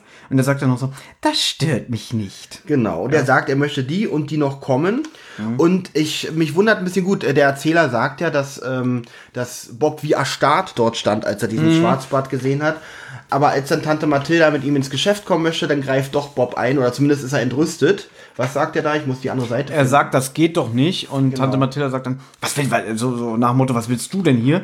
Naja, ich glaube, Gus würde gerne eine der Büsten behalten, denn sie haben ja seinem Großonkel gehört. Und Tante Mathilda ist dann auch ziemlich barsch und sagt, zu spät, alle verkauft. Und das finde ich ein bisschen eklig von ihr, weil klar, Titus hat auf einer seiner Einkaufstouren diese Büsten ersteigert, aber sie muss doch mitbekommen haben, dass da seit Tagen so ein anderer Bengel sich mit den Jungen umgibt. ja, und, da was ein bisschen was mit den Büsten am Laufen ist. na gut, das wird später von Justus nochmal erklärt. Sie waren ja nicht ehrlich, sie, sie Ja. haben es ja nicht gesagt, aber sie muss, ich sag mal so, wenn Bob sagt, Mensch, äh, der Gus, der hätte vielleicht gerne eine, der hätte doch vielleicht Tante Mathilda sagen können, ah, okay, mein Junge, welche denn? Dann können wir, dann, Vor allem- ja, dann rede ich nochmal mit dem Herrn, allem- alle zu verkaufen, außer die. Vor allem weiß sie auch, dass es drei Detektive sind. Zum Beispiel Titus Jonas hätte ganz anders reagiert, wie wir in einer anderen Folge noch, Und Nussknacker. wie wir in einer anderen Folge noch irgendwann mal besprechen werden. Gut, aber äh, es, es passt ja auch zu Tante Mathildas Charakter, dass sie so ein bisschen harsch und eklig ist und, und so, so. Sie wird ja auch als wortgewaltig Ja. und äh, unangenehm nicht, aber sie zieht halt immer ihr Ding durch, ne? So, Justus kommt jetzt auf jeden Fall dazu, hat natürlich die andere Büste mitgebracht. Genau, der, der, der Lastwagen kommt zurück Ja. und anscheinend springt er aus dem Auto, weil er ist ja sofort da, wenn Ja. er, während äh, Patrick oder Kenneth noch einparken. Ja, hier ist die August von Polen-Statue. Und dann kommt dieser, dieser Schwarzbart-Typ und sagt, das ist meine. Nein, ich denke ja gar nicht dran. Hier finde ich übrigens das Schauspiel nicht so toll. Na, ist mir jetzt nicht so negativ aufgefallen. Ja, diese Rangelei ist auch ein bisschen. Ja, die Rangelei ist ein bisschen komisch. Äh, da zerbricht auf jeden Fall die Büste. Und Ja, es klingt eher so, als würde Justus sie mit Absicht auf den Boden schmeißen. ja, Aber jetzt werde ich wieder eklig. Es kommt zur Rangelei, die Büste fällt zu Boden, ein kleiner Gegenstand fällt raus, der sofort auch als äh, der Stein identifiziert wird und dieser Typ hebt ihn auf. Und er hebt ihn auf und verschwindet. Und da ist mir gleich aufgefallen, okay, eigentlich hat er ihn ja jetzt gekauft. Das Ja. fand ich jetzt für mich wichtig als Notiz. Naja, spielt überhaupt keine Rolle mehr, weil es hilft ihm auch nicht weiter, wie wir gleich erfahren werden. Ja, aber im Prinzip, er verschwindet ja, aber Ja. Er, in dem Sinne, Aber Ich habe mich echt gefragt, hat er den wirklich käuflich erworben oder hat er ihn gestohlen? Weil er hat ja die Büste gekauft. Er kann die Scherben gerne mitnehmen und abbauen, aber den Stein hat er eigentlich nicht gekauft. da Mathilda ja zu Justus sagt, gib dem Herrn die Büste, äh, sie gehört ihm, äh, hat er ihn ja wirklich gekauft. Auf jeden Fall, ob nun recht oder nicht, die drei sind verzweifelt und in dem Moment Tante Mathilda, das habt ihr euch selbst zuzuschreiben. Fand ich auch eklig. Da hätte ich sie gern geohrfeigt in Ja. dem Moment. Aber Justus gibt ihr ja auch noch recht und sagt, ja, wir sind selber schuld, wir hätten äh, sie ins Vertrauen ziehen sollen. So, jetzt wird's komisch, weil es fährt ein weiteres Auto vor. Na, warte, warte, warte, warte. Es kommt ja ein Szenenübergang. Erstmal kommt wieder bedrohliche Musik. Ich habe natürlich die alte, hab mir schon gehört. Ja, ich die neue, deswegen Ähm, schreibe ich mir zu der Musik nie was auf. Richtig. Die Jungs debattieren, beraten sich, das sagt uns alles äh, Peter Passetti, der Erzähler, über die gegenwärtige Situation, die hoffnungslos erscheint. Äh, und ich glaube, hier kommt auch schon wieder zu Wort irgendwie, naja, es ist ja jetzt eh alles vorbei und Gus will auch, glaube ich, nach Hause. Dann kommt Mr. Rando zurück. Und die Bob sagt ganz erstaunt, schon wieder drei Punkt? Mhm. Aber was heißt denn schon wieder? Das ist doch schon eine Weile her, als das letzte Mal da war. Es- Naja, also trotzdem haben sie den wohl erstmal nicht mehr erwartet, weil ja gesagt wurde, ja, ja, wir rufen den an. Das ist jetzt einfach nur fürs Hörspiel. Oh Gott, da ist er ja schon wieder. Auf jeden Fall eine Stelle, ähm, die, ich mir, die ich nicht ganz verstehe. Er kommt auf den Schrottplatz mit den Worten, ich habe mir das hier angesehen. Ja, das, das, das, das klingt, als würde er schon eine Stunde da stehen und sich die Scherben der Büste angucken. Weil, genau, er kommt nämlich gleich und weiß gleich Bescheid, er sieht gleich die Scherben und ähm, da dachte ich so, äh, meint er damit die Scherben oder was hat er sich angesehen oder steht er da schon eine Weile? Ja, das finde ich aber nicht so schlimm. Wahrscheinlich steigt er aus dem. Ich meine, er weiß doch, wie der Hase läuft. Deswegen, das ist ja nur ein Stilmittel von ihm, indem er jetzt ankommt sagt, "Einen guten Tag. Ich habe mir das hier angesehen. Diese Scherben hier, das ist ja sehr interessant. Und ähm, sind das etwa die Überreste von der August von Polen-Statue? Ja. Ja, Und dann- Justus, Justus erklärt, Habe ich was nicht passiert gesagt, ist. dass ich um Rückruf bitte, wenn sie wieder erscheint? Also er ist. Er ist schon toll. ich habe ja vorhin gemeckert, das ist nur so ein lahmer Aufguss von Also Java als Jim. Kind, als kind hätte ich, glaube ich, auch ein bisschen Respekt vor ihm gehabt. Ja, klar. Vor der Situation. Also nicht gleich in die Hosen gemacht, aber so ein bisschen äh, hätte er bei mir was hinterlassen. Ja, er ist aber auch so ein bisschen selbstdarstellerisch. Denn jetzt zeigt er den Jungen den Stein und die sind ja auch nur so, der Stein! Und dann lässt er den auf den Boden fallen. Vorher zückt er noch seine Klinge, die er im Spazierstock hat. Und an der Klinge befindet sich Blut. Ja, der sagte noch so ganz, natürlich falsch vor sich hin, oh, da war ich wohl ein bisschen unachtsam, dass da noch Blut dran klebt. Genau, und das, da es sich um eine Stahlklinge ähm, handelt, sagt er noch so, ja, Blut ist nicht toll für so einen Feinstahl. Ja, und dann zeigt er, also während er, er kratzt mit dem Stein so ein, ähm, eine Rille rein, sage ich jetzt mal. Und dann platzt es aus Justus raus, dass er sagt, ähm, das kann nicht sein, weil das halt ein, ein Rubin ist, der dürfte gar nicht beschädigt werden. Genau, und in dem Ne? Moment sagt nämlich drei Punkt, oh, du bist ja doch nicht so dumm, wie ich Genau. dachte. Wieder eingangs dieses, was ich erzählt habe, Ja. im Buch, wo er sich so extra wie so ein Bauerntrampel körperlich darstellt. Das kommt nicht so ganz hier rüber. Auf jeden Fall erwähnt er, dass er diesen Stein Schwarzband abgenommen hat Mhm. und ihn offensichtlich getötet hat. Also es geht ja, wird ja nie genau erklärt, aber man hatte Blut an der Klinge. Ich würde gerne mal kurz bei dieser Szene bleiben. Ja. Weil das haben wir ja wirklich sehr selten bei drei Fragezeichen, dass es einen Toten gibt. Und hier wissen wir es aber nicht Genau, genau. wir werden als Hörspielhörer im Unklaren gelassen und ich nehme es gleich vorweg, es wird auch nicht aufgeklärt zum Ende. Mhm. Also, das Hörspiel lässt uns in dem Glauben, Mr. Randur hat Schwarzbart umgebracht. Ich sag's einfach, nein. Im Buch nicht. Ach so, das. Nein, der stimmt nicht. Okay, Den also wird es im Buch, äh, kommt es mit dieser blutigen Klinge im Buch vor? kommt vor, aber ähm, die treffen aufeinander und er nimmt ihn auch den Stein ab. Äh, aber er verletzt den Schwarzbart nur. Okay. Ja, vielleicht sollte man auch dazu sagen, diese Schwarzbart, es ist ja eine ganze Bande, die Schwarzbartbande, wird in diesem Hörspiel eigentlich mehr oder weniger immer nur erwähnt. Da kommt, da kommen wir gleich noch zu. Was ein bisschen schade ist, denn im Buch haben die richtig große Auftritte. Weil im Hörspiel Mhm. weiß man bis zum Ende eigentlich auch gar nicht und nach dem Ende auch nicht, was eigentlich die Schwarzbärte sollen. Wer- wer- was das, wer- wer die sind und Wer was waren die, was waren ihre Ja. Beweggründe, wo kommen die her? Aber äh, ich finde das eigentlich, das, also einerseits finde ich das schade, dass das Hörspiel nicht näher so äh, die Schwarzwaldbande beleuchtet.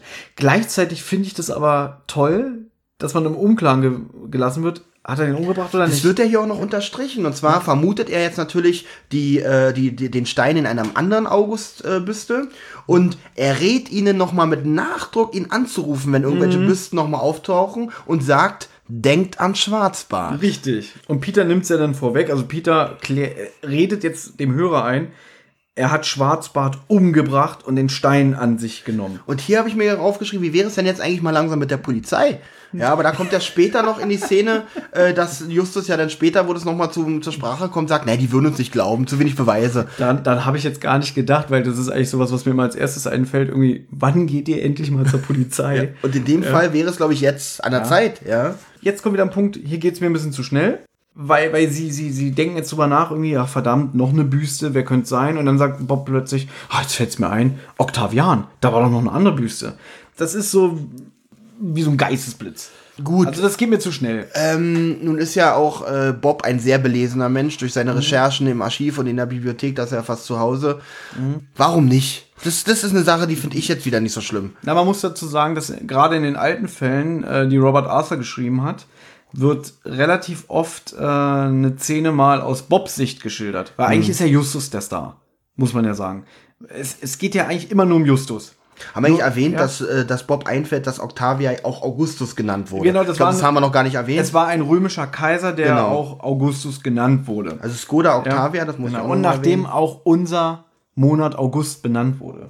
Auf jeden Fall ist in den Büchern das ganz oft so, dass das Bob dann kurz aus seiner Sicht äh, das geschildert wird. Wenn er zum Beispiel morgens aufsteht und sich anzieht und schon darüber nachdenkt, wie schnell er jetzt sein Frühstück isst, damit er schnell zum Schrottplatz kommt, um seine Freunde zu treffen. Und dann ist ganz oft in diesen alten Fällen äh, sein Vater so ein bisschen ähm, die Schlüsselfigur. Der taucht in den Hörspielen, glaube ich, auch in einer Folge, hört man ihn sogar. Der kommt öfter vor, Okay. aber ähm, der arbeitet ja bei einer Zeitung, der Los Angeles Post. Und ganz oft ist es bei den Büchern, dass Bob dann irgendwie äh, mit dem ins Gespräch kommt und der gibt dann immer so ein, wie so einen kleinen Fingerzeig. Ich habe mir bei der Folge gedacht, als ich die vor einem Jahr äh, das Buch gelesen habe, da dachte ich so, vielleicht identifiziert sich ja der Autor Robert Arthur so selber so ein bisschen mit Bob. Allein schon die Namensgleichheit, Robert, Bob, weißt du? Ja. Oder beziehungsweise wird Bob so dann so ein bisschen immer in eine Position gedrängt, mit der der Leser sich identifizieren kann. Das sind so meine Gedanken dazu. Okay. auf die du nie eingehst. War auch sehr spannend. Mit Benjamin würde ich jetzt eine halbe Stunde darüber sprechen, wie toll sowas ist. Sie wollen jetzt natürlich Octa Octavian finden und, und Peter will natürlich aufgeben. Das ist und August Szene. will auch nicht. Genau, also man muss ja echt sagen, die beiden sind ja echt ein Dreamteam, oder? Ja, äh, wir haben ja schon letztes Mal festgestellt, die sollten, ne, die August und Peter sollten eine, Kat äh, eine Detektei aufmachen, die Ja, beiden. genau, die zwei Angsthasen. Die zwei Angsthasen, wo sie schon Panik kriegen, wenn überhaupt das Telefon klingelt. Ja, genau. Ich geh nicht ran, geh du ran. Und dann, ja, okay, die zwei Angsthasen, Peter Shaw am Telefon. Ach, ihre Katze ist im Baum. Ja, da, darum kümmern wir uns. Das ist eine, eine gefährliche Katze. Wie? Wie ist sie in den Baum gekommen? Ein Geist hat sie da hochgehoben? Dü, dü, dü, Äh. Die erste Frage ist, wie hoch ist der Baum? Wobei, das stimmt ja nicht. Wir wissen ja, dass Peter Also sportlich ist er ja. sportlich Okay, ist er und sagen, sowas er macht er ja dann doch. Er springt ja dann zum Beispiel auch mal äh, vom Hotelbalkon zu Hotelbalkon später. Sowas Genau, ja, okay, ne? also äh, wir holen sie gerne vom Baum. Wo ist denn der Baum? Oh, in einem Geisterwald. Düt, düt, düt, düt. So wäre es in etwa. Aber hier, die beiden, die, die sind echt, äh, die geben sich so gut die Klinke in der Hand. Das ist wirklich schön. Aber freut mich, dass da Peter mal einen Mitsprecher hat. Äh, sie, äh, Peter will jetzt mal wieder abstimmen, wie sie es auch schon beim Geisterschloss gemacht haben. Und Blackie mischt sich ein. Dass, äh, ich glaube, Blackie sagt sogar, äh, äh, den Fall abgeben. Er ist, glaube ich, auf Peters Seite. darf ich übernehmen. Es kommt wieder so eine Situation irgendwie, wer dafür ist, hebt die Hand. Ja? Genau. Das Abstimmen. Dann sagt Blackie, der Papagei, Tote reden nicht. Und dann sagt äh, Peter zu ihm, ach hör auf, Black, du hast hier kein Mitspracherecht. Was ich sehr emotionslos von ihm vorgetragen finde. So Blackie wie, wie er zum Beispiel beim unheimlichen Drachen abgeht, Peter. Das ist ja wirklich toll. Und hier ist er so, ja, können wir nicht den Fall abgeben. Also ich finde hier Peter so ein bisschen wie eingeschlafene Füße von seiner Leistung. Blackie sagt, Tote reden nicht? Ja, und das ist witzig, denn Tote reden nicht kommt ja eigentlich in unheimlichen Drachen vor, Ja. äh, der ja Folge 7 ist. Was ja wieder meine Theorie bestätigt, dass die Folgen so alle am Stück aufgenommen wurden und dass vielleicht diese Szene nach dem unheimlichen Drachen aufgenommen wurde. Aber der unheimliche Drache wurde ja erst Anfang November 1979 oder so ähm, veröffentlicht. Oder Ende Oktober, Entschuldigung, Ende Oktober. Also das hier war Anfang Oktober und die kam Ende Oktober. Auf jeden Fall ist hier die Stelle, wo Peter den Mord auch mal melden möchte und Justus ihn hier jetzt halt sagt, naja, die würden uns äh, nicht glauben, weil wir haben ja keine Beweise. Aber das stimmt schon. Ich meine, wer würde schon einen dummen Schuljungen glauben? Naja, äh, ich habe einen Mord, das wird, glaube ich, jeder, würde jeder Polizei, jede Polizei würde dem, glaube ich, So, nachgehen. ich kenne ja dich ein bisschen. Auch Zumal- wie, du so ein bisschen charakterlich bist. okay. Ja? Und ich habe dich ja auch schon in Aktion erlebt. Das wird jetzt keine angenehme Geschichte. Äh, worauf ist hinaus? Du hast ja mal an der Tankstelle gearbeitet. ja. Und da haben Baby und ich dich besucht. Ja. Vor vielen, vielen Jahren. Ja. Und dann kam so ein kleiner Junge rein, der war vielleicht acht oder neun. Okay. Oder vielleicht sogar jünger. Und der war ganz schüchtern, kommt zu dir an dem Tresen und der wollte irgendwie z- fünf Euro oder so in Kleingeld gewechselt haben. Aber der konnte auch nicht gut Deutsch und war ganz schüchtern und hat so, so ganz leise zu dir geredet und du immer so, "Wie, was möchtest du denn? Ja, nochmal. Und er hat immer so vor sich hingestammelt und dann hat, hast du so, hol doch mal deinen Papi und hast ihn einfach weggeschickt. Was war, war denn daran jetzt schlimm? Ja, weil du überhaupt nicht auf das Kind eingegangen bist. Du hast ihn so wie so eine Art Störenfried behandelt. Also Ja, der du, hat ja auch du hast ihn keine gescheuert und ihn warst nicht böse, aber du warst so, so von oben herab so irgendwie, geh doch noch mal zu deinem Papa. Naja, und das hat er dann gemacht und somit war die Sache Und geklärt. jetzt stelle ich mir vor, du Ja. bist Polizeihauptkommissar. Peter Shaw ruft bei dir an und sagt, ähm, hier ist ein Mann aus Indien mit drei Punkten auf der Stirn, der hat wohl jemanden ermordet. Ja, wie denn? Na, der hat eine Klinge, eine Klinge im Spazierstock. Alles klar. Hast du so viele Krimis gelesen, mein kleiner Freund? Und jetzt sag mir noch mal, was du eben gesagt hast.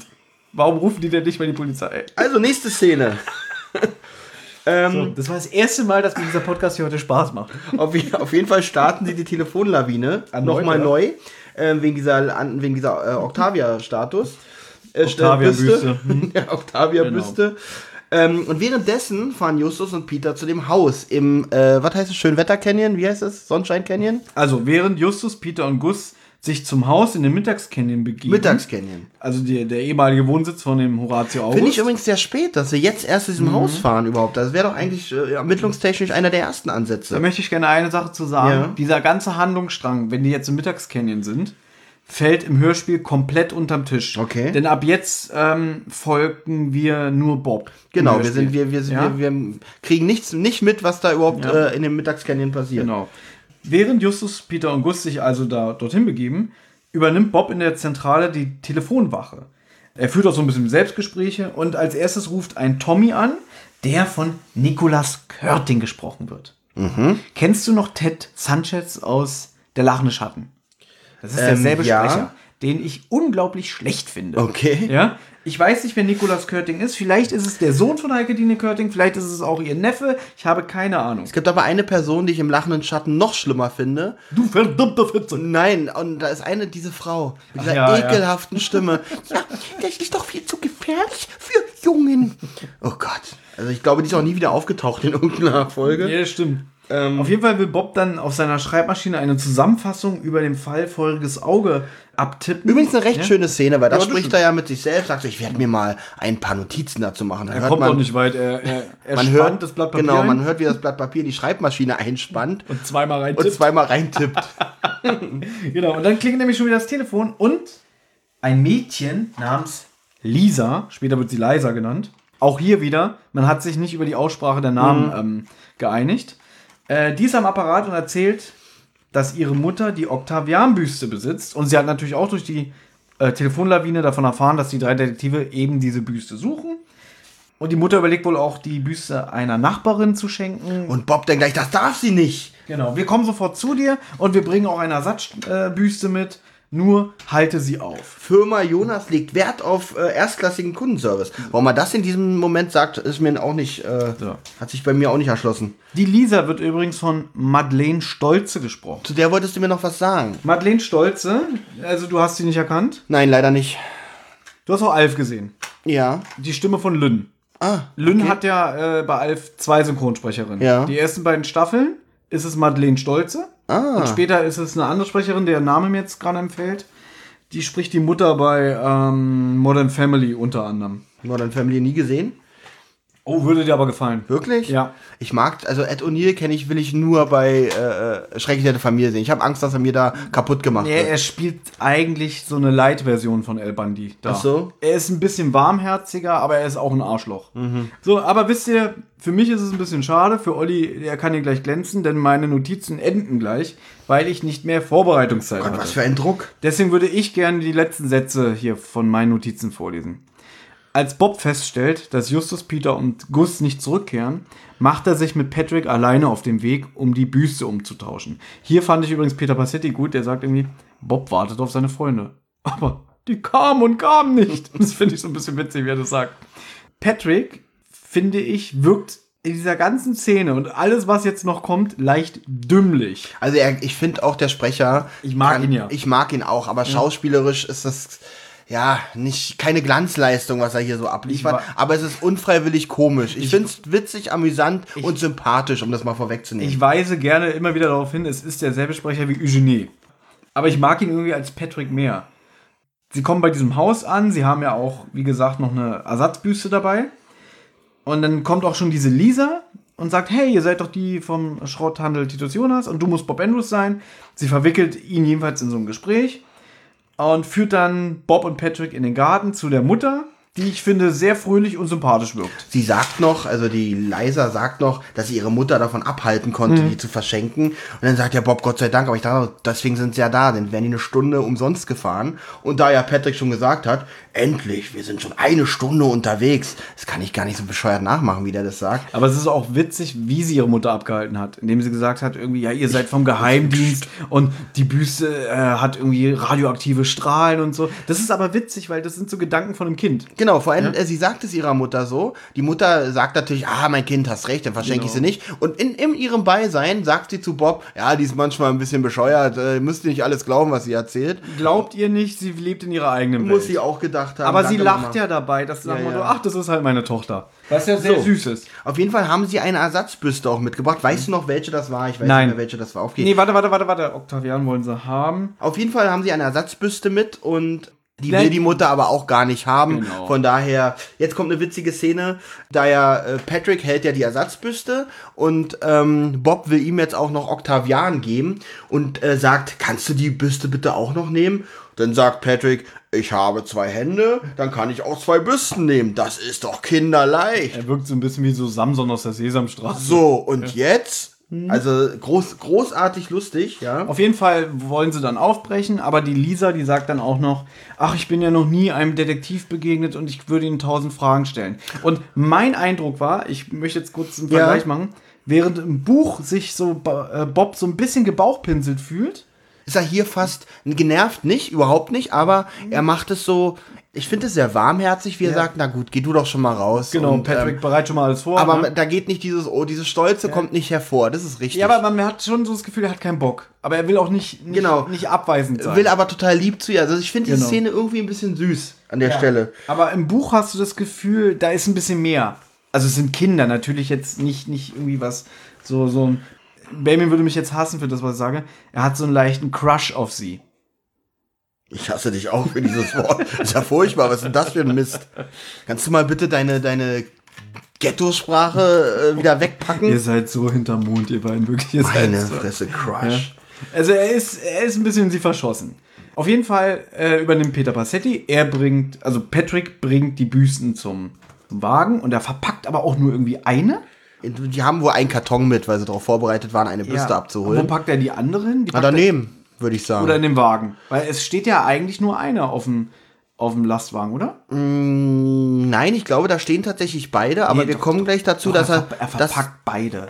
Das wäre ja blöd, weil dann würde man ja sehen, welche ohne Karton da steht. So. Ja, aber vielleicht äh, hat der gedacht, na, die haben doch bestimmt die wertvollere von den beiden in den Karton gepackt. Aber Jeden- okay. Jedenfalls will Patrick die verpacken, das macht er auch und dann irgendwann merkt er, Bob kehrt nicht zurück. Genau, der macht ein bisschen Druck, weil Richtig, weil Tante Mathilda ja, den, den Wagen braucht für die Geschäfte und gesagt hat, hier Patrick, nicht so lange. Auf jeden Fall geht Patrick zurück, weist Bob darauf hin, komm mal mit, ähm, wir können jetzt hier nicht so lange trödeln. Deine, hier Tante Mathilda sagt, ähm, kommt zurück zum Auto. Sie brechen auch Auto. direkt- Ja, sie brechen auch direkt auf und man hört den Erzähler, dass den beiden entgeht, dass inzwischen äh, die eine Büste vom Auto gestohlen wurde, die in dem Karton. So, der, und dann spricht auch der Aber wie er sagt, komm. Ich finde dieses Hörspiel ja ein bisschen äh, nicht, nicht so toll, aber ähm, ich muss sagen, dieser ganze Handlungsstrang mit Bob, das ist sogar meine Lieblingspassage in dem Hörspiel. Und dann kommt wieder die, so, so eine typische alte ähm, Europamusik.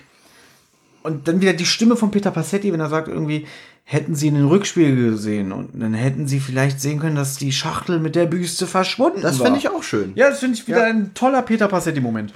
Und hier erzählt aber auch Peter Passetti von der Schwarzbartbande, ob die nicht vielleicht dahinter steckt, Mhm. wo man als Hörer aber immer noch denkt, wer ist jetzt diese verdammte Schwarzbartbande? Ja?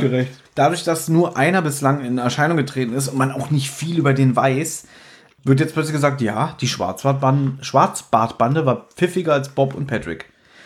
Sie kommen an auf den Schrottplatz. Und Bob bemerkt, dass die eine oder die die Büste weg ist, ähm, die Octavia-Büste.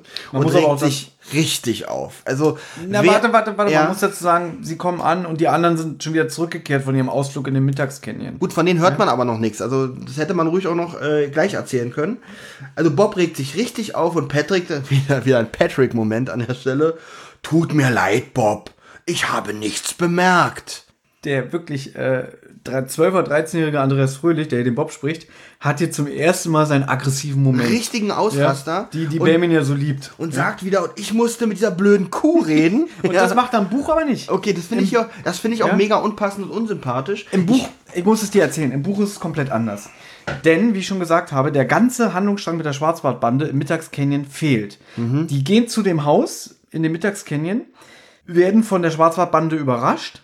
Gus und Peter werden im Keller eingesperrt. Justus ist oben im Haus, den fesseln sie und den fragen sie dann aus. Und da kommt übrigens raus, dass der Typ, der angeblich von, von Dreipunkt getötet wurde, der wurde nur von ihm verletzt. Und die haben ein Walkie-Talkie und sind aufgeteilt, denn währenddessen sein Kumpel belauert Patrick und Bob. Und Justus kriegt dann live am Walkie-Talkie von den Verbrechern mit, wie Bob bei der Leiser ist, sei schon selber leiser, und wie die die, die ähm, Büste von dem Lastwagen klauen. Das kriegt er alles mit. So, jetzt sind wir im Hörspiel auf dem Schrottplatz. Bob kriegt seinen Ausraster. Und im Buch weiß Justus das alles. Der, der konnte sich dann selber befreien, hat dann Gus und Peter aus dem Keller gelassen. Die sind dann wieder zurück. Und jetzt hat Justus wieder, wieder Wissen, was Bob nicht hat. Der ist ja schon in allem Klaren. Und dann geht er irgendwie rüber und zieht so eine Show ab, die ich jetzt aber nicht mehr genau weiß. Indem er ihn mit dem Wissen konfrontiert, irgendwie, Bob, du konntest nichts dafür, dass die Statue verschwunden ist. Es war nicht deine Schuld. Und Bob ist dann total perplex, so, weil er denkt so, woher weiß Justus das? Und dadurch geht es total in eine andere Richtung. Das fände ich eigentlich eine total spannende Sache auch in der, im Hörspiel. Sowas fehlt irgendwie. Diese Sache wäre wirklich, hätte das Hörspiel auch noch mal um einiges aufgewertet. Na, finde ich nicht, weil ich, äh, als ich das gelesen habe, Justus ganz schön eklig fand, weil er sich wieder so selber darstellt. Das, ist, das ist aber wieder nur mein Eindruck. Vielleicht hätten die es im Hörspiel ein bisschen sympathischer verpackt. Wieso? Aber ich finde, dafür, dass sie es gestrichen haben und äh, reingeschrieben haben, Bob hat einen Ausraster, finde ich das viel witziger. Über den Ausraster steht übrigens was äh, äh, im, auf der Seite zum äh, unter der Kategorie Trivia. Und da, das verstehe ich nicht ganz. Vielleicht kannst du mir das mal erklären. Hier steht, Bob lässt sich aus lauter Frust darüber, dass ihm die Octavian-Büste gestohlen wird, über Lisa Logan aus. Ich musste ja unbedingt mit dieser blöden Kuh reden. In dieser Hinsicht hat Bob Umgang, äh, im Umgang mit den Frauen später eindeutig dazugelernt.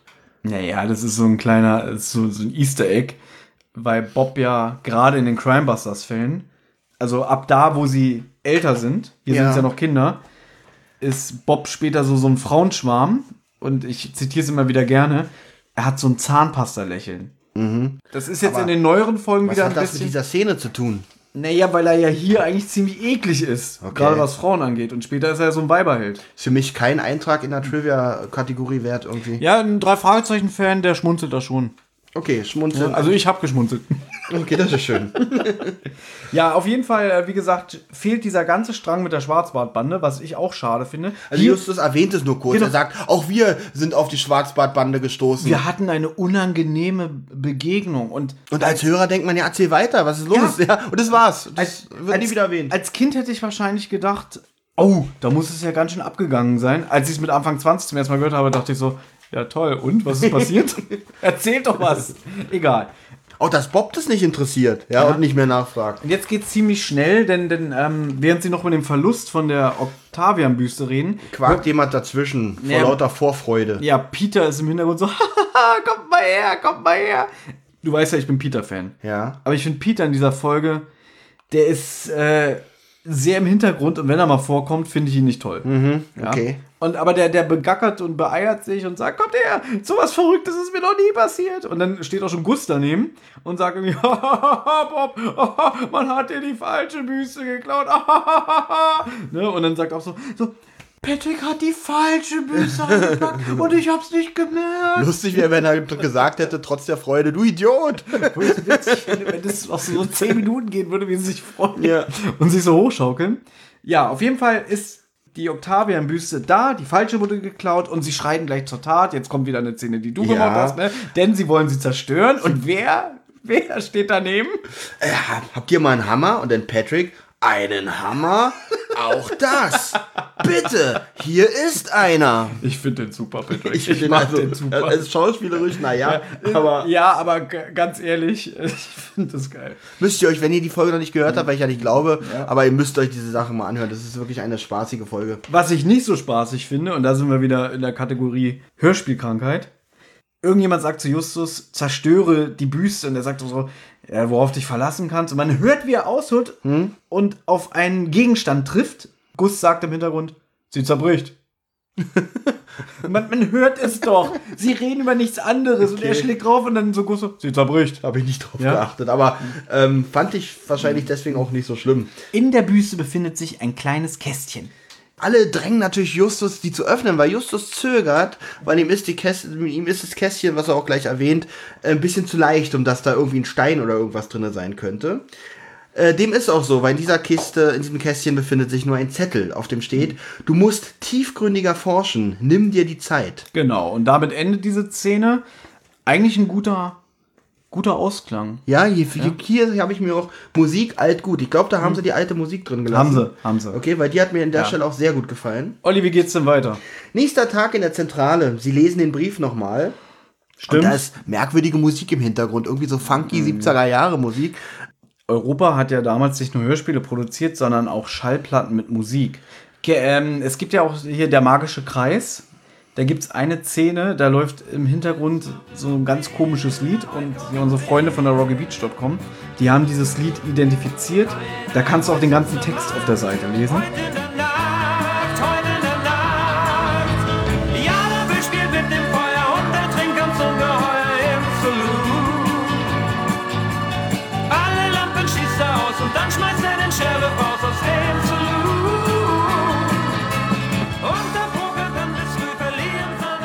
Glaube, dass die das damals im Studio im Hintergrund über so eine Box, über, über einen Rekorder Mhm. so haben laufen lassen, weil dann sagt der eine, der Beefy Tremaine, der sagt irgendwie so, ich, ich stell mal das Radio aus und dann klickt. Da habe ich wirklich das Gefühl, das haben die während der Aufnahme gehabt. Hier ist es wahrscheinlich ähnlich und ich glaube wirklich, es wird wahrscheinlich so eine alte Europa-Schallplatte mit Musik sein, die da im Hintergrund dudelt. Aber auch eine Sache, die man sonst aus den Folgen nicht kennt, dass irgendwie Musik im Hintergrund läuft. Also wirklich so, Selten, ne? so erkennbare, wirkliche Popmusik.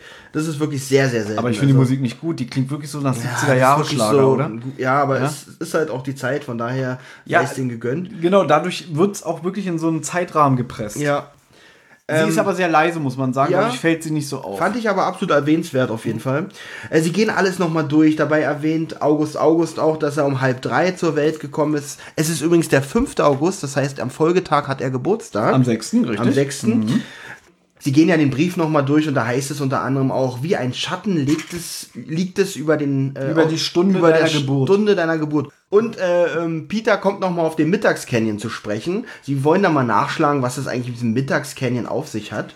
Und da handelt es sich wohl um ja, ein Gebirge, Metall und Genau. unter anderem um einen Berggipfel, der wie eine Sonnenuhr fungiert und äh, über das Tal einen Schatten wirft. Und dieser Schatten natürlich wandert, wie bei einer Sonnenuhr. Jetzt wird's ein bisschen ungewöhnlich, weil August als erster aufschreit, das ist es. Nicht kein Peter, kein Bob, kein Justus, sondern der Autor hat es dem äh, äh, Gast hier überlassen, ich nenne es mal Gast, äh, äh, als erstes hier zu schreien, ich habe die Lösung. Das hast du aber in den alten Folgen auch öfter. Es gibt ja ziemlich viele Folgen, wo es wie, wie so ein inoffizielles viertes Fragezeichen gibt. Das ist in der Folge der Guss. So ein bisschen halb im Superpapagei, finde ich, ist es der, der, der Ramos, der mexikanische Junge. Dann äh, Schwarze Katze, natürlich der Andy, der auf dem ähm, Aber die Lösung, Zirkus arbeitet. aber die, die, die, die äh, spektakulären Lösungsansätze waren noch immer den drei Detektiven vorbehalten. ja, aber das stört mich nicht. Eine Buchfrage von meiner Seite. Ach ey, jetzt kommt. Ver versteht Peter im Buch auch nur Bahnhof mit Bratkartoffeln? nee, ich glaube nicht. Okay, gut. Äh, Bahnhof und Grad Bratkartoffeln, das finde ich auch witzig. Also Peter sagt, ich verstehe nur Bahnhof und Bratkartoffeln, wo ich auch dachte, muss ich auch wieder eine kurze Pause machen. Wie sehen diese Pausen eigentlich aus? Ja, da ja, Drehst du dann rum um den Block? Oder? ja, setze ich mir so eine Mülltonne auf und schreie da ganz doll äh, rein und äh, damit ich meine Nachbarn nicht störe. Äh, jetzt kommt nämlich auch raus, dass der Onkel ein Hobby hatte. Das wird vorher nicht erwähnt oder ist mir jetzt entgangen. Ja, erzähl. Ich kann ja immer noch sagen, ja Der Onkel nein. hat ein Hobby und zwar Zeitmessung. Doch, hatte jeglicher ich erzählt. Art. Okay. Ich hatte gesagt, dass im Buch wird ja natürlich gesagt, äh, er war mehr so ein Eigenbrötler, Mhm. der keinen Umgang mit anderen Leuten hatte und sich mehr auf seine Sammlung von antiken Uhren und seinen Büchern. Kommt es im Hörspiel? Wird es im Hörspiel vorher erwähnt? Nein, weil ich mich auch, auch gefragt habe, woher wusste Justus das? Ja, das ist halt Ähm. wieder so Informationen, die zugunsten der kurzen Spielzeit weggelassen wird und das sind dann einfach Fakten, die mal eben so aus dem Hut gezaubert werden. Auf jeden Fall, ähm, der Schatten zeigt natürlich die Stelle zu der Stunde seiner Geburt am 6. August, wo der Rubin begraben ist oder der, Ju das Juwel. Versteckt, genau. Genau, jetzt hat, glaube ich, auch Peter es kapiert, der da noch sehr lange hinterher hing. Am nächsten Tag machen sie sich natürlich auf den Weg. Möchtest du noch ein bisschen übernehmen?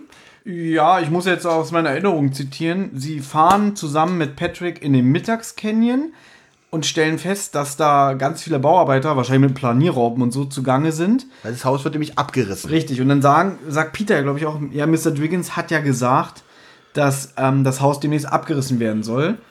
Und dann kommt auch schon einer von diesen Bauarbeitern an und der ist halt auch jetzt nicht der freundlichste, aber ich verstehe ihn auch, dass er sagt, ey, ihr da, ihr habt hier nichts zu suchen, äh, sucht lieber das Weite und wenn euch hier irgendwas passiert, dann zahlt keine Versicherung.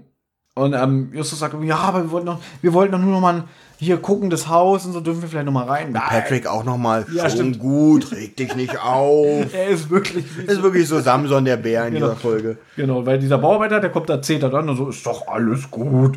Wir gehen ja schon. Die Stimme kommt mir übrigens bekannt vor. Ja, das der Bauarbeiter wird gesprochen von Gernot An- Endemann. Ja, der macht in den ersten sechs Folgen, beziehungsweise ersten acht, neun Folgen auch ziemlich oft mit. Das Haus ist nicht hier. Ist er das? Nee, das ist, äh, das ist hier, wie heißt er? Der Mr. Stebbins aus dem Phantomsee. Ah, okay. Aber Gernot Endemann kommt zum Beispiel im Karpatenhund vor.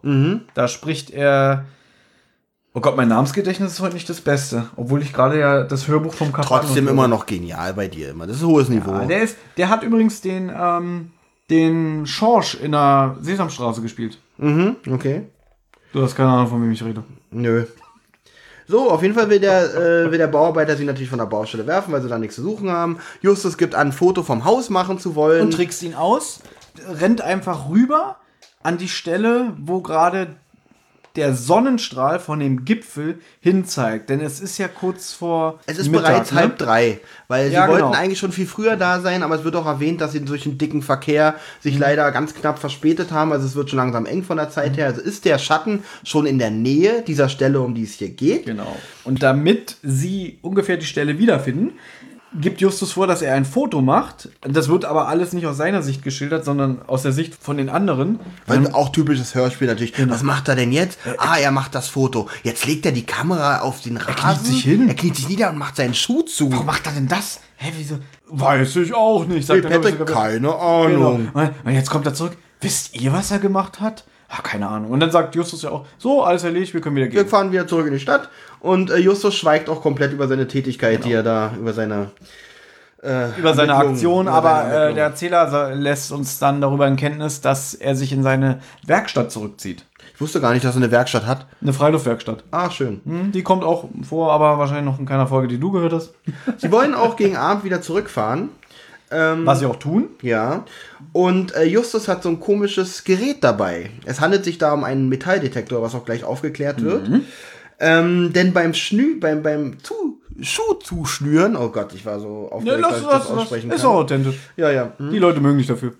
Äh, ich weiß nicht. Hat er ähm, nämlich eine, äh, an der Stelle, um die es hier geht, hat er eine Münze versteckt. Und mit diesem Metalldetektor wollen sie natürlich wieder. Genau, damit sie ungefähr wissen, wo die Stelle ist, an der ähm, der Schatten von dem Berggipfel hingezeigt hat. Genau, das Gerät Ja. schlägt auch an und sie fangen direkt an zu graben und bemerken, oh, der Boden ist hier ganz weich. Sie graben und graben. Oh, was ist das? Was ist das? Eine Münze. Nein, die haben sie natürlich vorher eigentlich schon rausgefischt. Ähm, Genau, also äh, Peter, jetzt hat Peter endlich seinen großen Moment, denn der darf graben. Ich glaube, Bob sagt auch so, eine Arbeit, um die ich dich nicht beneide. Genau. Ja? ja. Aber, wie es ja nur beim Hörspiel ist, er sticht zweimal mit dem Spaten zu und wird gleich fündig. Aber da, das ist jetzt so eine Sache, über die ich mich nicht lustig mache, weil ich finde sowas fürs Hörspiel okay. Ja, man kann im Hörspiel die halt nicht 45 Minuten lang graben lassen. Ja, man könnte auch sagen, dass kurz der Erzähler einwirft irgendwie, die Jungen unternahmen mehrere Versuche. Aber ganz Stimmt. ehrlich, ja. Was sie zum Beispiel sehr gut bei Ameisenmensch gemacht haben, wo sie sich auf die Lauer gelegt haben Ja. und dann sogar gesagt haben, es vergingen irgendwie einige Stunden. Ja, oder Ähm, wie beim Superpapagei, ähm, wenn sie da die 100 Schritte gehen, und dann sagt ja auch Peter Passetti, der erste Versuch schlug fehl. Für alle, die jetzt wieder sagen so, ach guck mal, jetzt klopfen sie wieder die Folge auf Logik ab, dass Peter zweimal mit dem Spaten zusticht, das ist für mich keine Kritik. Ja. Ja, also weil es gut geschauspielert ist in dem Moment.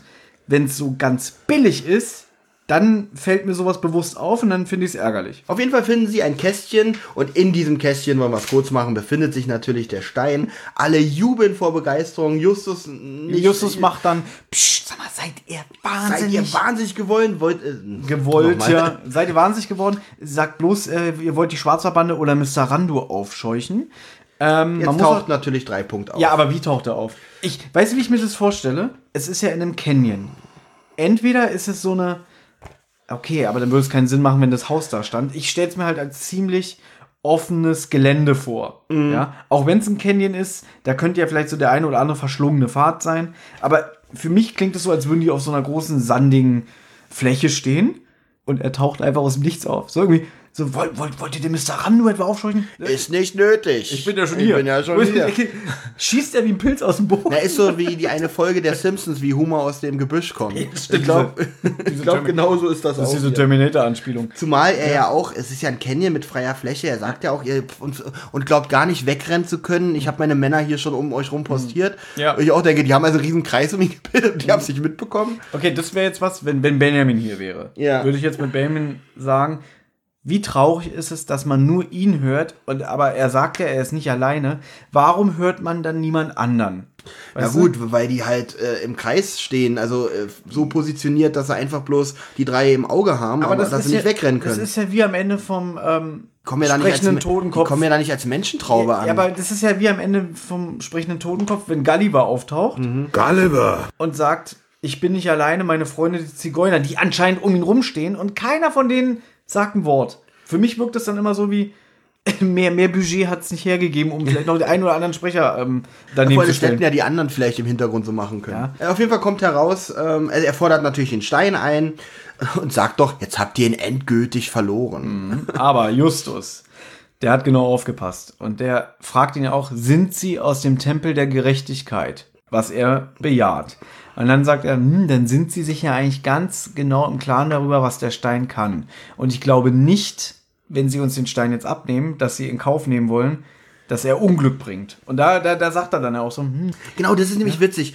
Äh, Justus weist ihn darauf hin, dass der Stein nur gekauft, geschenkt oder gefunden werden darf. genau. Vielleicht Wo ich mich frage, hat der Onkel den nicht eigentlich damals selber gestohlen? Oder kommt, wie ist der eigentlich da weggekommen? Ja, das kommt in diesem Hörspiel zumindest nicht raus, wie der Onkel Okay. in Besitz gekommen ist. Auf jeden Fall wird, äh, äh, wird drei Punkt da tatsächlich nachdenklich, weil ich ein bisschen witzig finde und sagt, hm, okay, und möchte ihn tatsächlich abkaufen. Die Summe ist irgendwie sehr interessant, die wird nicht genannt, Ja. aber August frohlockt beim Anblick des Schecks schon sehr und sagt, wow, hier, können Sie behalten, hauen Sie was ab mit dem Stein. Ja, und jetzt ist witzig, auf einmal sind alle Freunde. Drei Punkt entschuldigt sich, äh, dass ich euch, ich entschuldige mich, dass ich äh, euch erschreckt habe. Lebt wohl, leben Sie wohl, sagt dann auch Justus. Ähm, auch drei Punkt frohlockt, indem er nämlich sagt, ich bin glücklich, dass ich den Stein gefunden habe. Sagt er so im Weggehen, habe ich das Gefühl. Ja, er ist so ein bisschen wie Jesus, der wahrscheinlich gerade in den Himmel fährt und sich von Ja. seinen Jüngern verabschiedet. Ähm, bevor du fragst, im Buch wird auch nicht gesagt, wie hoch die Summe ist. Okay. Langsam nahm Gus den Scheck. Er warf einen Blick darauf und sperrte Mund und Augen auf. Mensch, sagte er, äh, gar nicht auf die feine englische Art. Sie können den Stein haben. Dieses Geschäft machen wir. Also hier wird auch nicht erwähnt, wie groß die Summe ist. Auf jeden Fall stellt euch diesen Gottfried Kramer vor, wie er sagt. Ich ist ein bisschen aufgesetzt, fand ich. Die Szene fand ich nicht so doll, aber es ist wieder unfreiwillig komisch. Ich bin glücklich, dass ich den Stein gefunden habe. Also hätte das zu den drei Detektiven gesagt, wäre das noch ein bisschen besser gewesen, aber er sagt es so im Weggehen. Das ist schon ein bisschen merkwürdig. Auf jeden Fall, August ist, ist super glücklich und gibt eine riesen Eis- und Torte-Party. Na gut, das Witzige ist ja auch irgendwie, der ist einen Meter weg und Justus schreit schon, wir haben's geschafft. Weißt du? Genau, und dann, was du schon erwähnt hast, er gibt eine riesige Eis- und Tortenparty. Seitdem ist Justus übrigens dick, glaube ich, seit dieser Folge. Es wird nochmal im Chor geschrien und die Folge ist beendet. So, lieber Olli, Ja, Das Fazit. wie fandest du diese Folge, die du vorher noch nicht kanntest? Ich muss ganz ehrlich sagen, ich hatte Spaß bei der Folge, wirklich. Also, Was auch selten Ich ist. fand sie auch nicht unspannend, äh, tatsächlich. Das Ende wieder ein bisschen, also es äh, bleiben halt ein paar Fragen offen. Das mit den Schwarzbärten hast du ja nun aufgeklärt, das ist ja im Buch ein bisschen genauer beschrieben. Aber ob der Anwalt nun gelogen hat oder nicht, wird auch nicht richtig aufgeklärt. Ich gehe mal von Nein aus, dass Justus sich tatsächlich mal geirrt hat. Kann das sein? Ich lese jetzt ein Wort zum Schluss vor aus dem Buch, das von Alfred Hitchcock verfasst ist. Viel gibt es nicht mehr über die drei Fragezeichen und das feurige Auge zu berichten.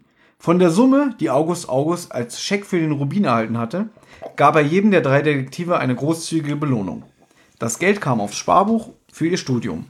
Außerdem nahm August eine gewisse finanzielle Regelung bei Mr. Gelbert von der Autovermietung vor, um die künftige Motorisierung der drei Detektive sicherzustellen. Das ist nämlich nochmal wichtig, das wird Ja. in diesem Hörspiel geht es ja komplett unter, aber in, in äh, Folgen, die danach mal veröffentlicht wurden, wird öfter mal darauf verwiesen, dass sie schon im Superpapagei. Im Superpapagei sagt er doch, glaube ich, der Erzähler, dass der zur- Chauffeur durch einen ehemaligen Klienten zur Verfügung gestellt wurde. Genau, das Auto wurde mit einem mit Chauffeur, versteht sich, sagt er Richtig. dann nochmal. Und hier steht auch im Trivia, am Ende des Falles ermöglicht August August den drei Detektiven den Rolls-Royce, natürlich inklusive der Dienste von Morton, dauerhaft zu nutzen. Aber das bedeutet für mich ja, der muss ja wirklich eine utopische Summe von dem äh, Mr. Randu erhalten Ein haben. Rolls-Royce Das- dauerhaft zu mieten. Das finde Eigentlich hätte er dann ja kaufen können dafür. Genau, weil das also wirklich für unbegrenzte Zeit, dass sie Ich glaube nutzen können. aber, aufgrund Ja? dieser Tatsache erwähnen sie auch die Summe nicht, weil es schwierig wäre Mhm. zu beziffern, was für eine Summe er dafür kriegen müsste und lässt wirklich viel Platz für Spekulation an der Stelle. Mr. Dwiggins war zwar kein Komplize der Schwarzbärte, aber er hatte ihnen die Kopie von Mr. Augusts geheimnisvoller Botschaft verschafft. Also nicht, wie es hier im Hörspiel vermittelt wird, dass Mr. Randur das gekauft hat, sondern die Schwarzbärte. Hugo, der Anführer der Bande, war sein Neffe. Er hatte unbemerkt mitgehört, wie Mr. Randur Mr. Dwiggins eine große Summe geboten hatte, falls er ihm das Versteck des feurigen Autos verraten könnte. Habe ich gerade feuriges Auto gesagt? Ich meinte auch feuriges Ja, du Auto. meinst den Rolls-Royce. Richtig. Mr. Randur war bei Dwiggins, Okay. wollte aber wollte diesen Brief haben, hat ihm wohl nicht gegeben, aber dann kam Hugo, der Neffe, rein. Also hier einer von den Schwarzbären hat gesagt so, ah, was habe ich da mit dir gekriegt? Hä? Erzähl mal ein bisschen. Genau, Hugo hatte seinen Onkel gezwungen, ihm Mr. Augusts Brief zu geben. Und Mr. Dwiggins erfand dann die Lügengeschichte mit dem Überfall, weil es ihm peinlich war. Hugos Machenschaften, wenngleich gegen seine Absicht, unterstützt zu haben. Ah, jetzt, jetzt habe ich gerade Scheiß erzählt. Also, Mr. Dwiggins war wohl in die Verlegenheit gekommen, diesen Überfall zu inszenieren, weil er nicht in diese Machenschaften von seinem Neffen mit hineingezogen werden wollte, beziehungsweise ihn ja unterstützt hat. Hugo war im Nebenzimmer gewesen, als die jungen Mr. Dwiggins aus seiner Notlage in Anführungszeichen befreiten. Er hörte so von den Gipsbüßen und folgerte daraus, dass sie irgendetwas zu bedeuten hatten. Darauf setzte er sich mit Mr. Rando in Verbindung, der sich bereit erklärte, den Rubin zu kaufen, wenn Hugo ihn her herbeischaffen könnten. Also du siehst, eigentlich im Hintergrund ist da viel mehr mit den Schwarzbärten und dem Mr. Rando abgelaufen, was das Hörspiel eigentlich gar nicht beantwortet. Äh, schreibt Alfred Hitchcock zu jedem Buch ein Nachwort? Fast. Ist das wirklich die Worte von Alfred Hitchcock? Naja, der fiktive Alfred Hitchcock. Ach so, Ja. ich dachte schon, weil es ja eigentlich, äh, hat ja eigentlich sonst nichts mit denen zu tun.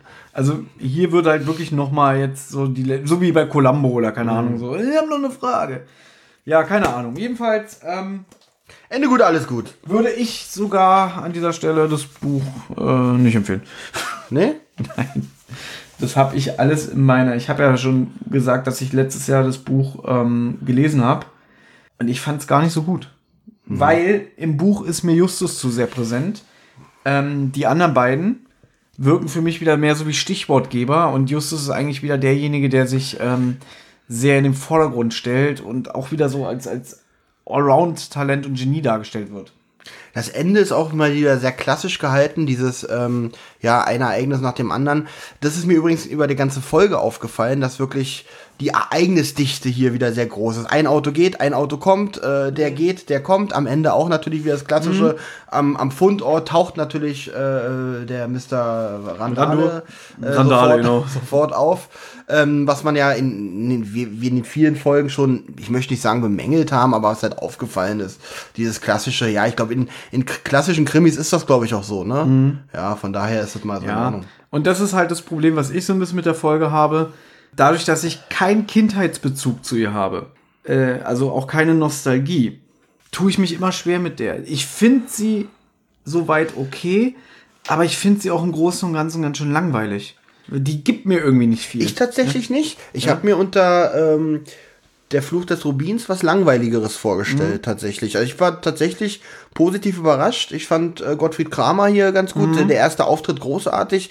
Warum? Weil kann ich es nicht mal so richtig in Worte fassen, aber ich hatte Spaß bei der Folge. Hab auch geschrieben wie ein Weltmeister. So elf Seiten für so eine kurze Folge ist für meine Verhältnisse recht viel. Und ich gebe dir recht, also ähm, es passiert wirklich viel in der Folge.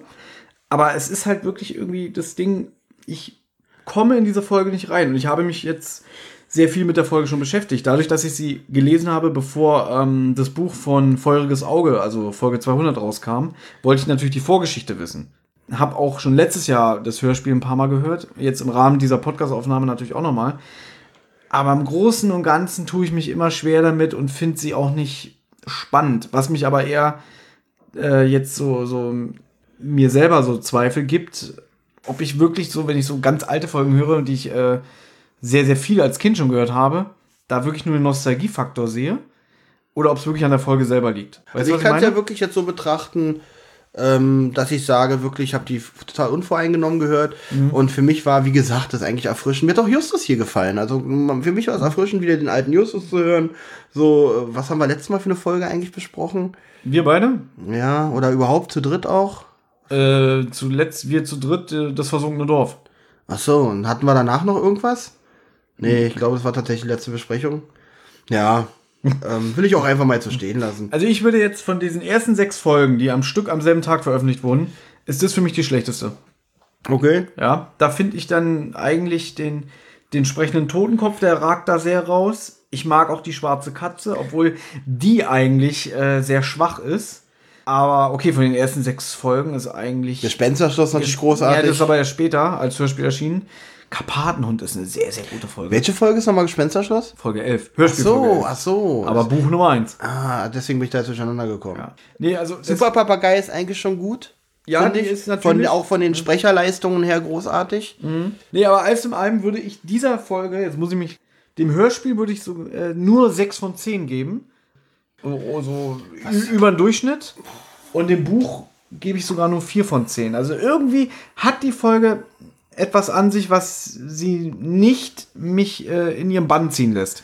Also äh, aufgrund, äh, dass in der Folge wirklich viel passiert und sie für mich nicht langweilig wird, gebe ich dieser Punkte sie, äh, gebe ich dieser Punkte sieben Folgen.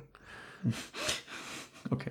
Ich musste den Versprecher jetzt durchziehen. Ich kann mich nicht nochmal versprechen hier. Ich habe hier einen Mist wieder Ja, zusammengestammelt ja auch, heute. wir sind ja beide schon wieder sehr müde. Wir, Nee, bin ich tatsächlich nicht. Bin putzmunter und stammel trotzdem. Ich habe nicht mal eine Ausrede, warum heute alles so scheiße war. Okay. Nee, so scheiße war es gar nicht. Nee, war, danke. Ja. Nee, ähm, Wenn das Mikro aus ist, schlägt Thomas mich wieder für die Sachen. ich bin ein bisschen traurig, dass Benjamin heute nicht hier war. Danke, Thomas. Tut weh. Weil diese Aufnahme hier dient ja heute eigentlich nur dazu, äh, um unseren Podcast-Marathon auf Folge 200 vorzubereiten. Und wie ich dich kenne, Du weißt schon, dass du mich gerade sehr verletzt hast und du es einfach so überquatscht Ja, hast, ich ja? Kann, ich kann es sogar noch toppen. Wie ich dich kenne, weiter. alles, was wir heute besprochen haben, wirst du dann für Folge 200 vergessen haben. Ich freue mich jetzt schon, wenn wir über feuriges Auge sprechen, sodass du fragen wirst, so, was ist das eigentlich für ein Stein? Wo kommt der her? Was soll der ganze Quatsch? Wer ist Justus? genau, irgendwie so. Keine Ahnung. Aber ähm, wir wollen ja demnächst Folge 200 besprechen. Wir wissen nicht wann, weil wir so unter Zeitdruck gerade stehen. Ich weiß auch nicht, wann ihr das hier hört. Ich entwickle gerade so einen kleinen Crush auf dich, deswegen würde ich sagen, dass wir. Oh, ich entwickle auch gerade wieder einen ganz schön Crush auf dich, wenn ich das Wort Crush überhaupt höre. Nee. Es hat durchwachsen Spaß heute gemacht. Ja, dem würde ich mich anschließen. Aber ich schieb's auch auf die Folge, weil wie gesagt, Fluch des Rubins ist jetzt nicht meine Lieblingsfolge. Ich sag auch nicht, dass es ähm, eine schlechte Folge ist, aber ich habe es jetzt schon mehrfach betont, mich holt sie einfach nicht ab. Wie gesagt, von mir sieben Punkte. Ja. Ich glaube, ich bin auch bei der, weil ich nicht darauf achte, was ich in den anderen Folgen gebe, sehr inkonsequent, was die Punktevergabe grundsätzlich angeht. Ich Na, muss mal sag- durchgehen, was ich, ich sag mal so. so, in deiner eigenen Welt, in deiner Logik bist du schon konsequent. Ja? Du hast mich schon wieder sehr verletzt, deswegen aber deswegen hören wir an der Stelle auf. Ähm, um das, um Thomas ein bisschen unter Druck zu setzen, dass er die Folge hier schnell veröffentlicht, wünsche ich den Hörern frohe Weihnachten und einen guten Rutsch ins neue Jahr. Alles klar. Nee, wollen wir uns noch richtig verabschieden? Achso, ja, können wir auch machen. Sehr gut. Also, Nee, ähm, also wie gesagt, frohe Weihnachten, guten Rutsch. Ich wünsche euch was. gehabt euch wohl. Ich muss aufs Klo.